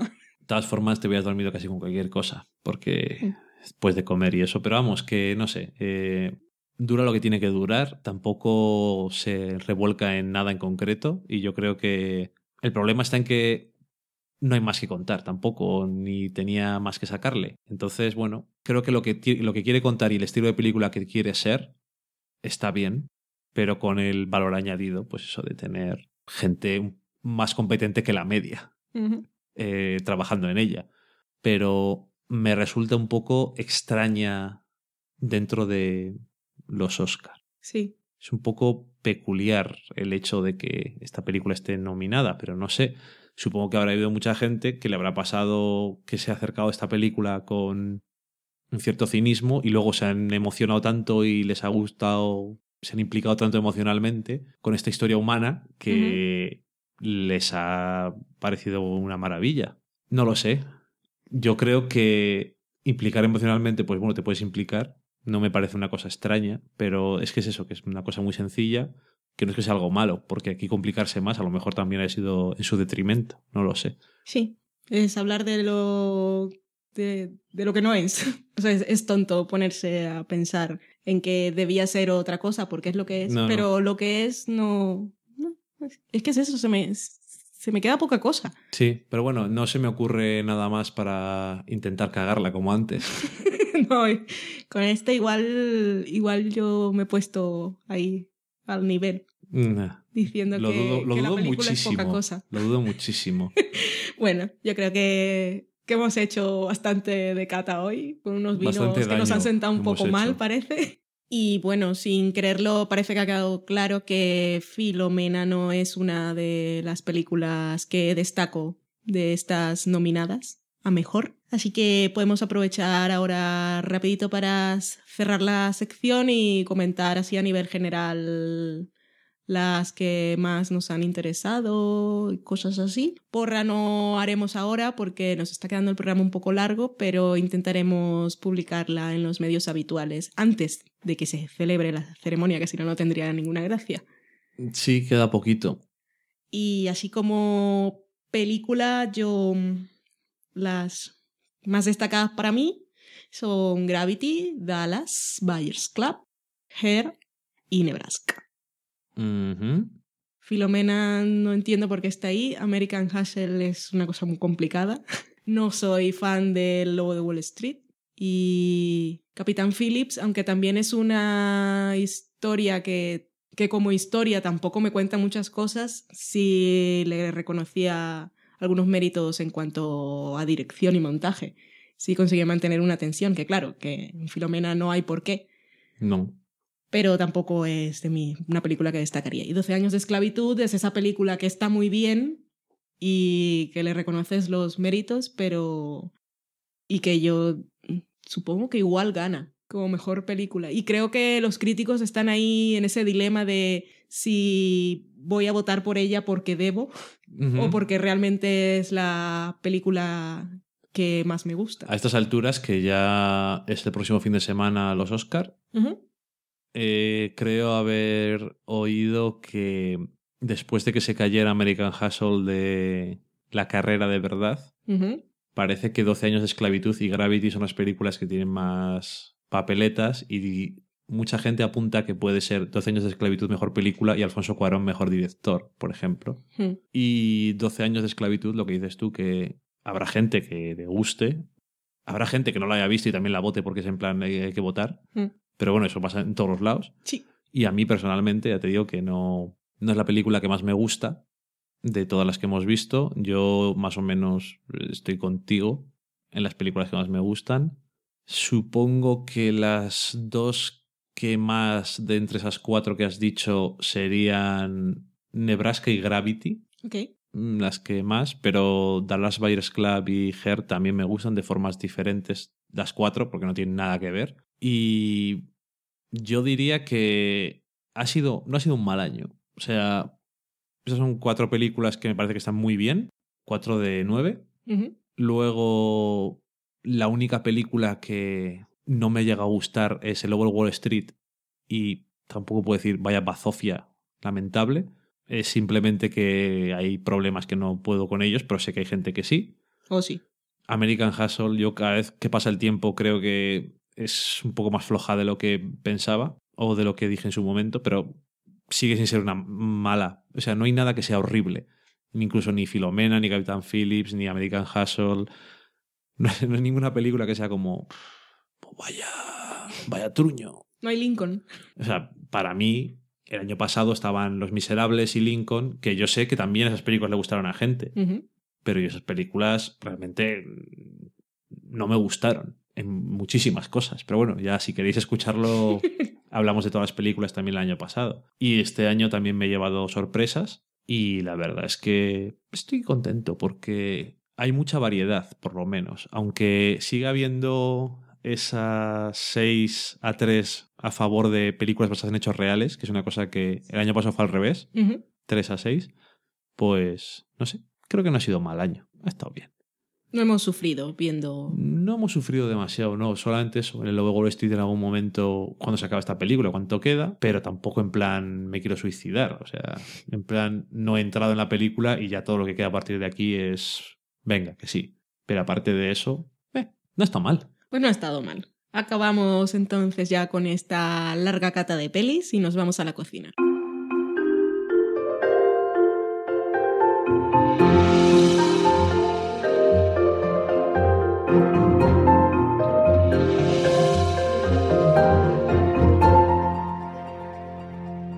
Y en la cocina haremos una fe de ratas en esta ocasión. En la receta del tofu del programa pasado hablamos de un ingrediente que en realidad no utilizamos. Hablamos de la sriracha, que es una salsa picante, pero en realidad la que usamos fue la harissa.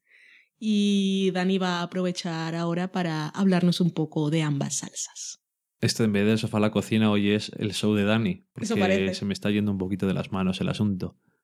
Pero sí que me di cuenta de que nos habíamos equivocado hablando de esto y cuando yo os estaba contando cosas sobre esta salsa picante, estaba mezclando cosas.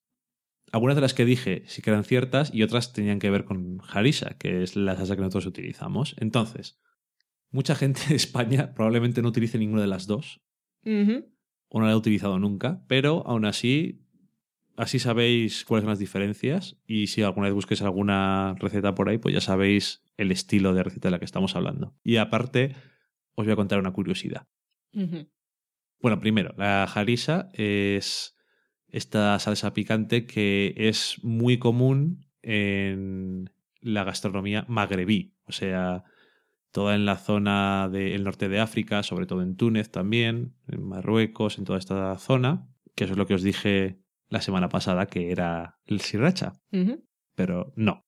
Lo más normal es que se venda en tubos de pasta, como la que tenemos nosotros, o sea, como si fuera pasta de dientes, pero picante tienes que echar unos deditos. ¿Y qué tiene esta salsa? Pues lo que tiene es pimientos picantes rojos, que normalmente les suelen ahumar.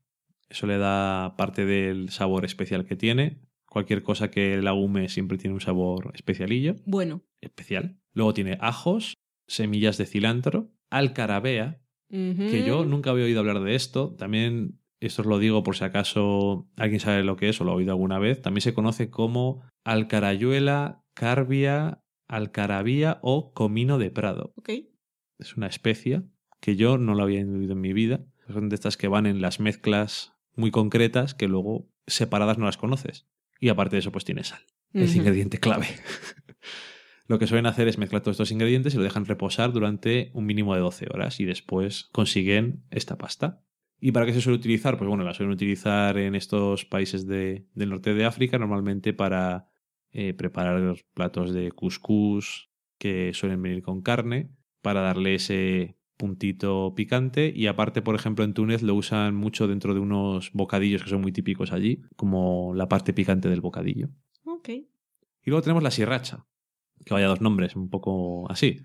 Bueno, esta no tiene nada que ver con el norte de, de África, esta nos tenemos que ir hacia el oriente, porque estamos aquí con una salsa que se utiliza mucho, sobre todo en Tailandia, pero en gran parte de Asia, y viene de, de hecho, de un, de un nombre de una ciudad que está en la playa de Sriracha. Uh. Fíjate tú qué, qué cosas sabes. Y bueno, pues esta está elaborada a base de chiles maduros, vinagre, ajo, azúcar y sal. Y cuando se habla de esta sriracha, mucha gente la conoce como esta salsa de gallo, rooster sauce, en Estados Unidos, porque tienes esa botella que tiene una imagen de un gallo y es la que os dije la semana pasada. Siempre lo habéis visto en algún asiático o en algún chino Cierto. que tiene esta botella de picante. Pues es que esa es la marca más conocida que la fabrica una empresa americana que se llama Huifeng Ok. y que ellos utilizan bisulfito de sodio como conservante y la gente que son muy puristas de esta salsa, por lo visto, dicen que sabe diferente que la que no tiene conservante. Esta le ponen conservante porque si vas a algún restaurante chino o japonés que tiene la salsa en la mesa, ves que está siempre en la mesa, no lo meten al frigorífico ni nada, no se pone mal. Vale. ¿Y para qué se suele utilizar esta normalmente? Bueno, pues se ha popularizado mucho últimamente en muchas cosas de comida rápida en Estados Unidos y en Europa. Bueno, sobre todo eso, si tienes compañías americanas haciéndolo, pues lo acaban metiendo por todos los lados. Y lo que se suele hacer en su país de origen, que es, vamos a pensar, para qué se utilizaba, es utilizarlo para condimentar sopas, como por ejemplo el pho, que es una eh, sopa muy típica de Tailandia. Esto que viene con sus sopas con fideos y demás, pero también lo suelen utilizar como salsa de, para mojar, por ejemplo, la salsa de soja en el sushi, para mojar. En este caso, para meter eh, mariscos, verduras, almejas sobre todo, que les gusta picor. mucho. Y ya habéis visto un poco las dos diferencias. Hablando de picor, estaba mirando la diferencia entre las dos salsas y demás, y venía también el picor que tenía en una escala, que es la escala de Scoville. ¿Cuántas cosas estamos aprendiendo hoy? Sí, y eh, bueno, esta, la, la escala de Scoville es una escala que te dice lo picante que es algo, ¿vale? Entonces tienes de cero, no picante, hasta lo más alto que sería eh, 15, 16 millones, que es la capsaicina pura. ¿Qué es la capsaicina? Gracias. La capsaicina es un compuesto químico, que es una, una resina, una oleo- oleoresina, que es el componente activo de los chiles y pimientos picantes. Es decir, es el compuesto químico que hace que pique algo. Por lo tanto, eso en puro os podéis imaginar que es eh, potente. Como curiosidad decir aparte que este compuesto químico le han dicho que tiene propiedades analgésicas, anticancerígenas, antioxidantes. Debe ser la leche. Eso parece. Pero para que os hagáis una idea, por ejemplo, la jarisa tiene entre 1900 y 1500 dentro de esta escala. Ten en cuenta que siempre os digo intervalos por- porque cada vez, cada planta tiene su picor diferente. Como por ejemplo, sabréis la gente de España, los pimientos del padrón. Unos pican y otros no. Pues cada uno, siendo la misma planta, tienen diferentes picores. Wow. 1900, 1500 aproximadamente. eh, la sriracha es alrededor de 2000, o sea que es algo más picante. Vale. Y luego, por ejemplo, pues tienes eh, los jalapeños que tienen entre 2.500 y 5.000, dependiendo. O cosas como, por ejemplo, el chile malagueta, que tiene entre 50.000 y 100.000. Socorro. El chile habanero entre 100.000 y 350.000. O, un ejemplo de algo que no es para comer precisamente, es el spray de pimienta, Vale. que venden eh, en Estados Unidos con un nivel que va aproximadamente entre 2 millones y 5 millones 300 mil. Esto que ya sabéis que se utiliza o que se tuvo una cierta popularidad, eso que llevaban las chicas en el bolso para si se acercaba alguien y decían, perdona, ¿me puedo dar la hora? No me violes y le daban a los ojos. Arma de defensa personal. Exactamente. Una forma mucho más suave de decirlo. Y ya veis que no son lo mismo las dos cosas. A lo mejor no conocíais ninguna, pero bueno, así como la otra vez lo dijimos un po- poco de pasada, pues ya sabéis algo más. Si hay gente que le gusta el picante y quiere ir un poco más allá del tabasco, aquí tenéis dos salsas para descubrir. Y después de este apasionante viaje por el mundo del picante, ponemos una promo y nos vamos a la sobremesa. Es de noche, sin embargo llueve y una misteriosa figura se cuela por la ventana de la habitación de un joven que intenta dormir. Trip, Trip. ¡Socorro! ¡Un creepy! No, no, Trip. Soy tu héroe favorito. Soy. ¿Batman? ¿Qué Batman y qué? No, The Cape. Trip, voy a salvar el mundo, pero tú tienes que hacer los deberes. Que vas muy mal en álgebra. Y mientras lo haces, escucha el noveno podcast. Un programa que habla de tus cómics favoritos. Y ahora gírate, que miré misteriosamente. El noveno podcast, el podcast de cómics recomendado por The Cape. ¿Te lo vas a perder? Escúchanos en novenopodcast.com.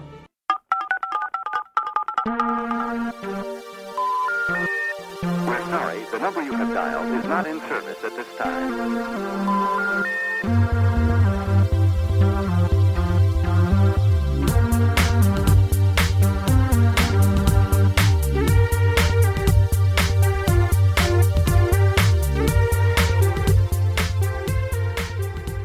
Ya estamos en la sobremesa, esta semana viene cargadita, tenemos comentarios en el blog, tenemos patrocinadores, tenemos oyentes nuevos, tenemos muchas cosas. Cuéntame, Dani. Sí, primero tenemos los mensajes por Twitter de varios de los patrocinadores, que eran Filipos, arroba Filipos, Daniel Roca, Regla Carmona, Pigona, que es bailar, y Ronindo, Ronin barra bajado, que nos comentaban varias cosas. Entre ellas era Pilar que decía, en realidad yo lo hago para que me invitéis a comer a casa. Qué tonta es. Sabes que puedes venir, bailar. Sí, pero para eso tiene que venir, no, no lo podemos invitar. Eso. Eso lo dice por decir, porque está invitada desde hace mucho tiempo. Sí, los demás decían, ah, yo me apunto, eso está muy bien. Decía Regla Carmona, yo... Y hablamos de True Detective mientras comemos. Uy, que bien, unas botellas de vino y un amanecer. Aquí Vamos, hablando de cosas. Una cosa... sí. Y además, como no estamos grabando, no hay límite. Imaginaros el coñazo que os puedo dar. Luego tenemos a Bell, que es Bebels, B-B-L-L-S, que decía que había ido a un congreso que se había traído de viaje a nuestro podcast y al de la órbita de Endor, que eran buena compañía para tanto paseo por el metro. Que nos cuente dónde estuvo y haciendo qué. Para saber dónde, dónde he ido de paseo sin saberlo.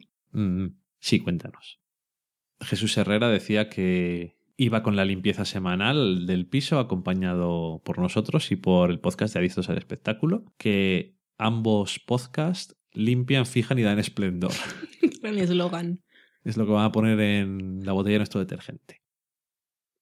Miguel Pastor, que es arroba Miguel Vesta, decía que había escuchado nuestro último programa y que estaba reoyéndolo porque alucinaba con el doblaje y que era un podcast muy recomendable. Gracias. Yo me quedé sorprendido que la gente en general decía, "No, ha quedado muy bien. Y yo digo, pues, qué, qué raro. porque a mí me, a mí me costó mucho hacerlo, pero es que no estaba dispuesto a que se perdiera todo. No. Y como no lo íbamos a volver a grabar otra vez, porque va en contra de tu religión, Sí. pues... Pero bueno, me alegro de que no quedara mal. Es que se pierde en los momentos espontáneos y las discusiones que salen de la nada. Yo no puedo, no sé, me cuesta repetir otra vez lo que Ya, he no, sí, ya lo sé. igual, porque igual eh, lo he pensado mejor. O sí. Yo esta vez lo que intenté fue repetir lo mismo que dije, porque si decía otras cosas diferentes era como raro porque no estaba hablando contigo. Ya. Entonces es muy raro. Jesús Herrera, que es Jesús73, decía que estaba totalmente de acuerdo con nosotros en que Transparent le parecía una joyita y que es la única que le había gustado de los pilotos de Amazon. Que vote por ella. Mm. Miguel Pastor nos decía que, que, que no nos gustaba lo de repetir. Le he dicho, yo digo, es que a Valen no le gusta. Y que eh, a ellos tampoco les gustó mucho que les había pasado una vez. Carmenia le decía que igual se le había olvidado que había otra vez, que se tenía que haber, que se tenía que haber doblado ella. Mm. Cosas que pasan. Sí, accidentes. No nos había pasado nunca. Nope. No vayáis buscando otros momentos. No ha ocurrido. A Jesús Herrera también le había gustado mucho el último programa y que felicidades a lo del rehablador porque no se había notado nada. Que rehabla mejor que tararea. Eso. bueno, ya que estamos lo voy a decir. ¿Qué? Eso no tiene que ver con rehablar porque intenté primero hacerlo como Sí. hago mi trabajo. Y entonces Valen, gracias a Dios, estaba delante mío. ¿Y qué pasó? Dije, ¿pero qué estás haciendo? ¿Por qué? Porque estabas hablando como un robot. Exactamente. Para el trabajo de rehablar, para que te entienda mejor el programa, tienes que hablar prácticamente sin tono, sin emoción. Incluso alguna vez se me escapó decir punto. Sí, cuando acababas frases. Es un poco triste, pero claro, tengo tan metido dentro lo de que cuando tengo que escuchar una voz y repetirla, estoy rehablando. Así que lo que tuve que hacer fue escucharme y, si acaso, apuntar alguna cosa, pero ir trozo a trozo repitiendo un poco lo que había dicho. A Felipe, que es Filipos, le hizo mucha ilusión escuchar re- la reacción casi en directo a su pequeña y primera contribución y que éramos muy grandes. Pues Grande. muchas gracias. Grande él y todos los demás. Y todos los que comentan, la gente que está ahí Todo del el otro lado. En su propio sofá, que- pero como el nuestro. Jesús Herrera decía que si le aceptábamos unas recomendaciones para la cata de pelis, no sé por qué tienes que preguntar. Por supuesto. Recomendar siempre. Nosotros apuntamos. Las películas que decía eran Stockholm, Vivir es fácil con los ojos cerrados y Caníbal. Quiero recordar que tú dijiste en algún momento que Caníbal no te, hubiera, no te habría medio desinteresado verla. No, sí, cuando la estrenaron la busqué aquí. No la porque no hacía falta que fuera en versión. Bueno, era en versión original. Sí, Estaba en español, pero no la estrenaron en Burgos. pues mira, estupendo. June Bendecilla decía que lo de me ha dejado el corazón acariciado que eran muy bellas palabras las que habías dicho. Pongo muy cursi cuando me gustan las cosas. Y como comentabas antes, que Filomena ella le había acariciado y sobado el corazón y que nos animaba a verla. Sabes que esta vez te, te sobó menos el corazón. Mm, Muy encantadora, Filomena, por eso.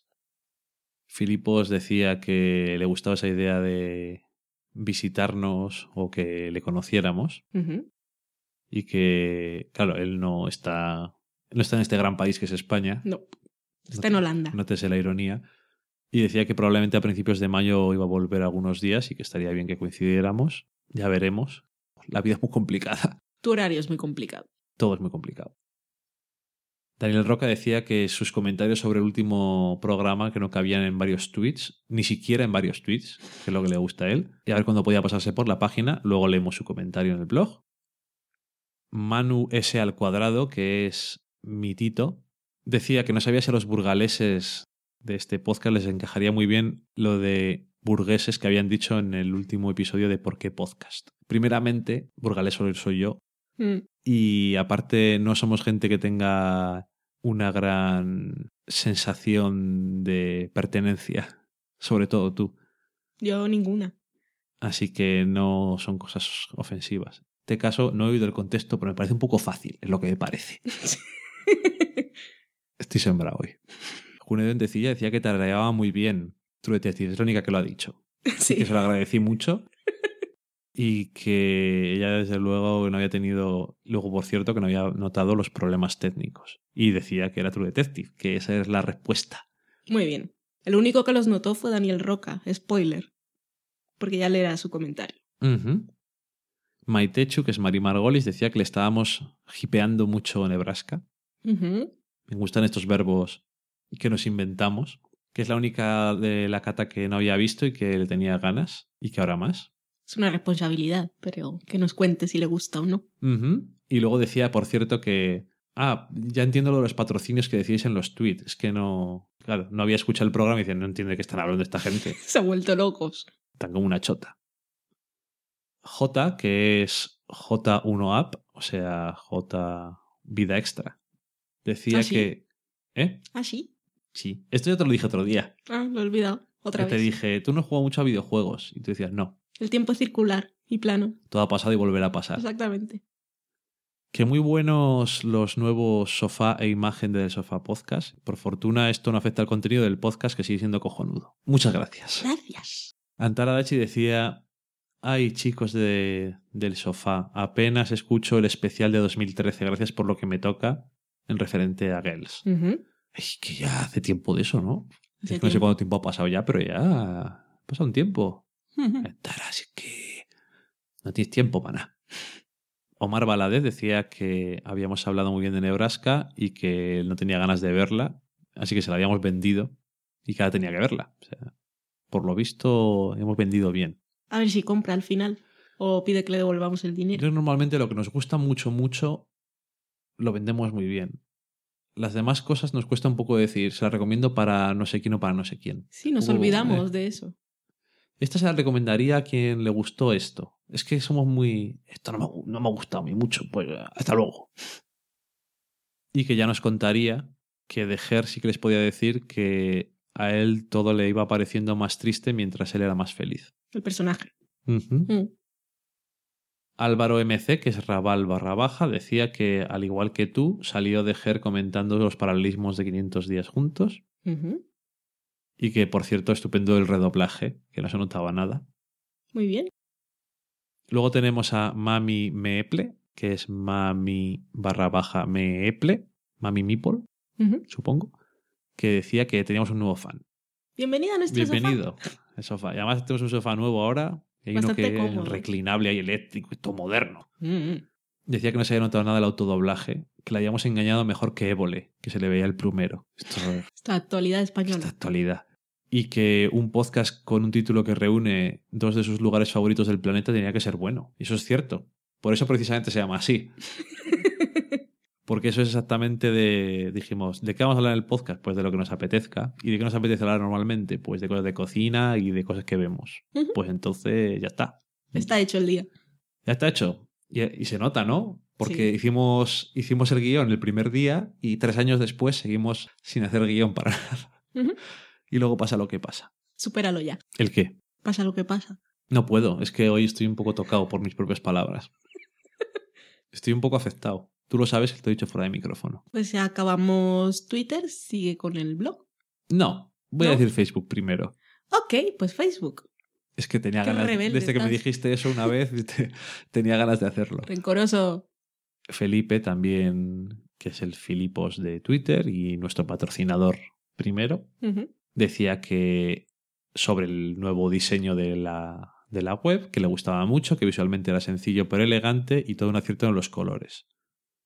Y que como web de un podcast me parece un diseño mucho más acertado que el anterior, sin menospreciar el antiguo, claro.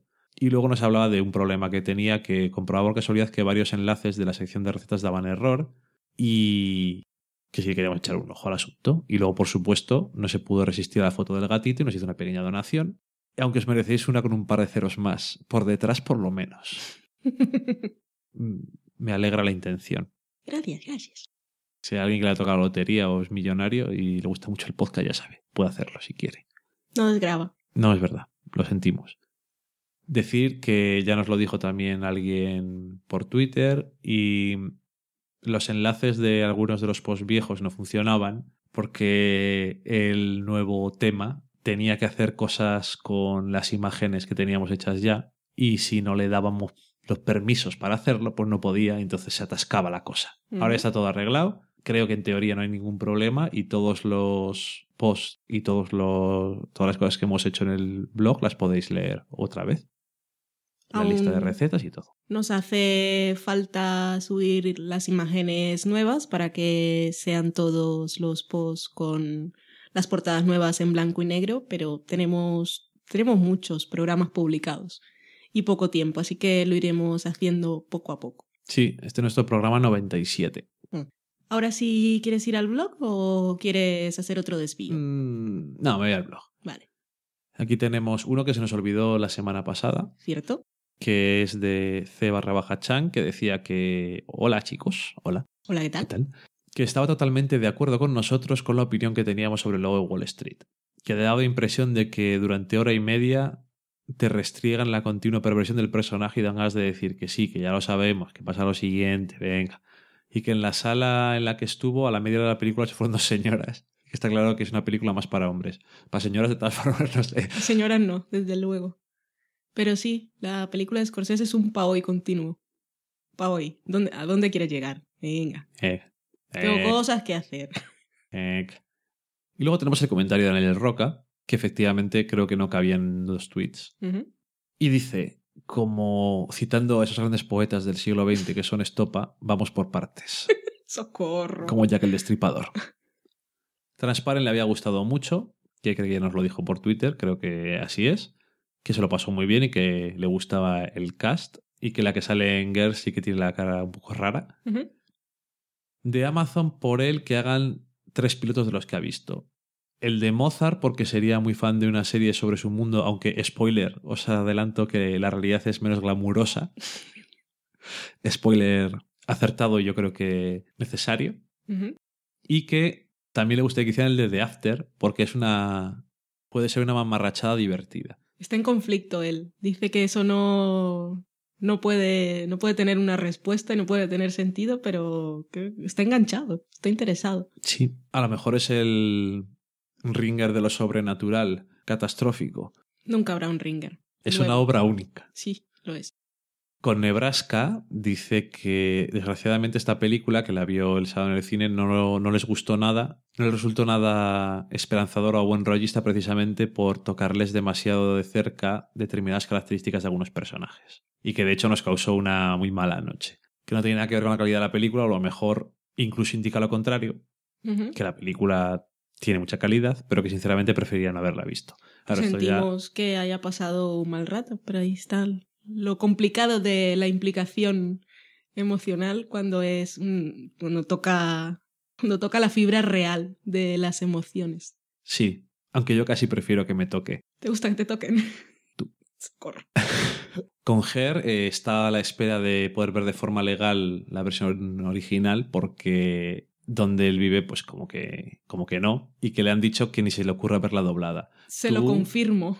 Escuché un corte en el octavo pasajero y es realmente el, ay, es el horror. Tiene que, es una película, pero en este caso sí totalmente diferente. Sobre todo la gracia de, de que sea Scarlett Johansson y la que hace la voz y no cualquier otra actriz que no reconozcas es que como espectador enseguida le pones cara y cuerpo. Y en este caso, aparte de eso, de que no reconoces no, no reconoces la voz, es que no le pegan a ninguno de los dos personajes. Es impresionante. Cosica. Es impresionante. Tienes que oírlo, te lo voy a buscar. Eh. Dice que la próxima semana igual pasan por Barcelona y que a lo mejor pues tienen la posibilidad de hacerlo. Que aproveche. Sobre el tofu, cree que es algo imperdonable no pronunciar la palabra corcho al referirse a ello. ¿Cierto? Sobre regrabar, al oír el capítulo algunas cosas le parecieron un poco artificiales y que ahora entiende por qué. De todas formas, últimamente tiene la sensación de que tendemos a hablar sobre una serie o una película por turnos y que le gusta más la interacción aunque nos interrumpamos. Varias cosas. Vamos por partes. Vamos por partes, una vez más.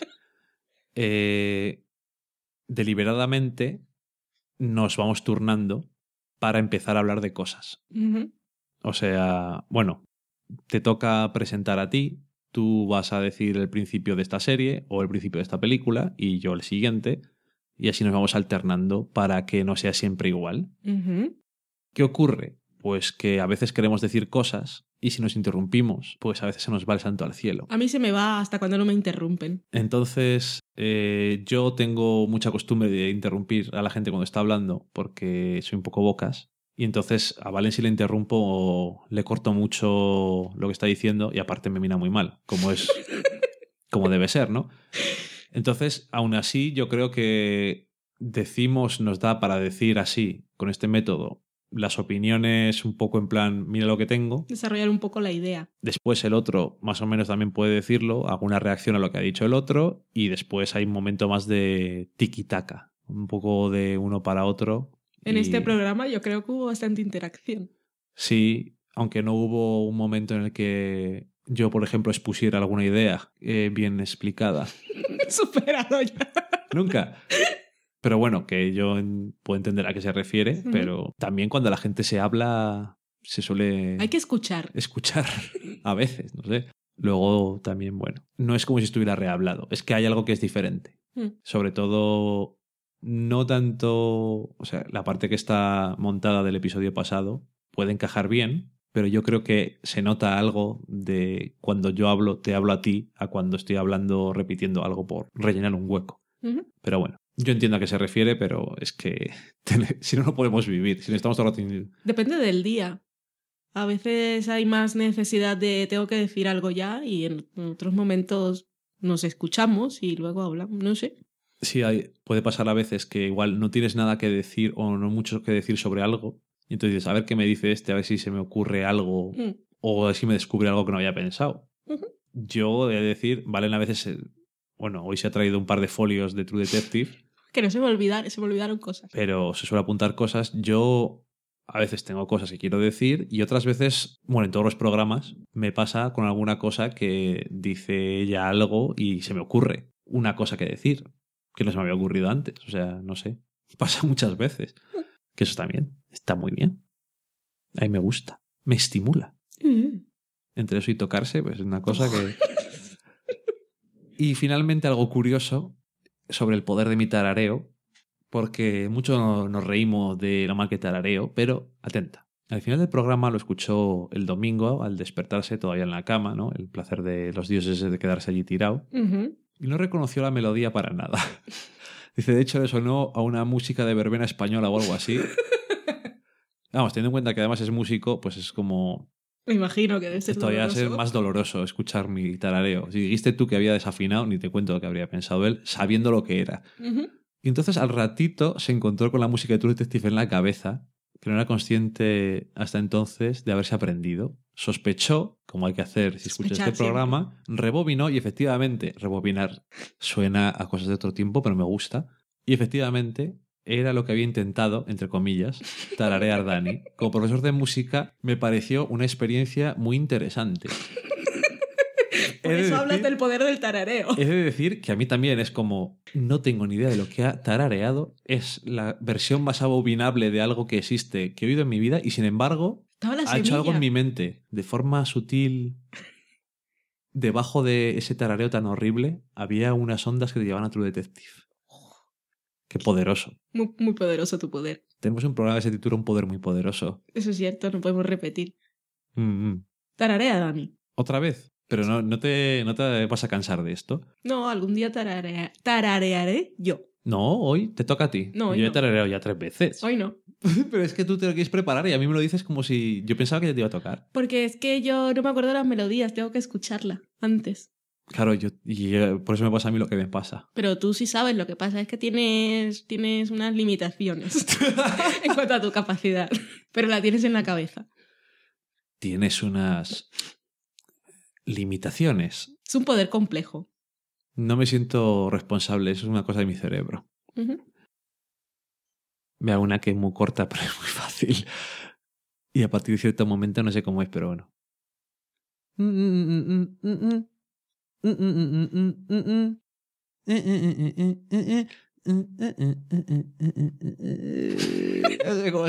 El final es bastante desastroso, pero Como las primeras notas ya está.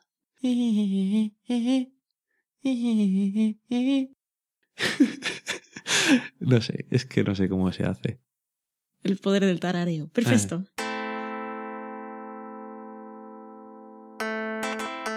Y con eso acabamos el programa En de una hoy. nota alta terminamos. Súper alta. Altísima. Eh, acabamos el programa de esta semana que nos ha quedado un poco más largo que los últimos que habíamos venido haciendo. Esperamos que lo hayáis disfrutado. Y Voy a cortar todo lo que he dicho sobre 12 años de esclavitud. no puedes cortarlo porque entonces yo no hablo. ¿No ves que yo solo opinaba sobre lo que tú decías? Decimos que se ha estropeado esa parte. Eh, no. Una vez más, muchísimas gracias por estar aquí. Os esperamos la semana que viene. Besos a todos. Adiós. Adiós.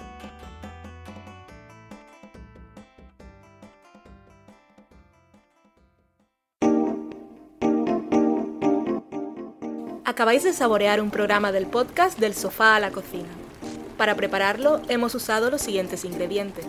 Un Dani, una Valen, un Nico y una licencia Creative Commons, reconocimiento no comercial compartir igual.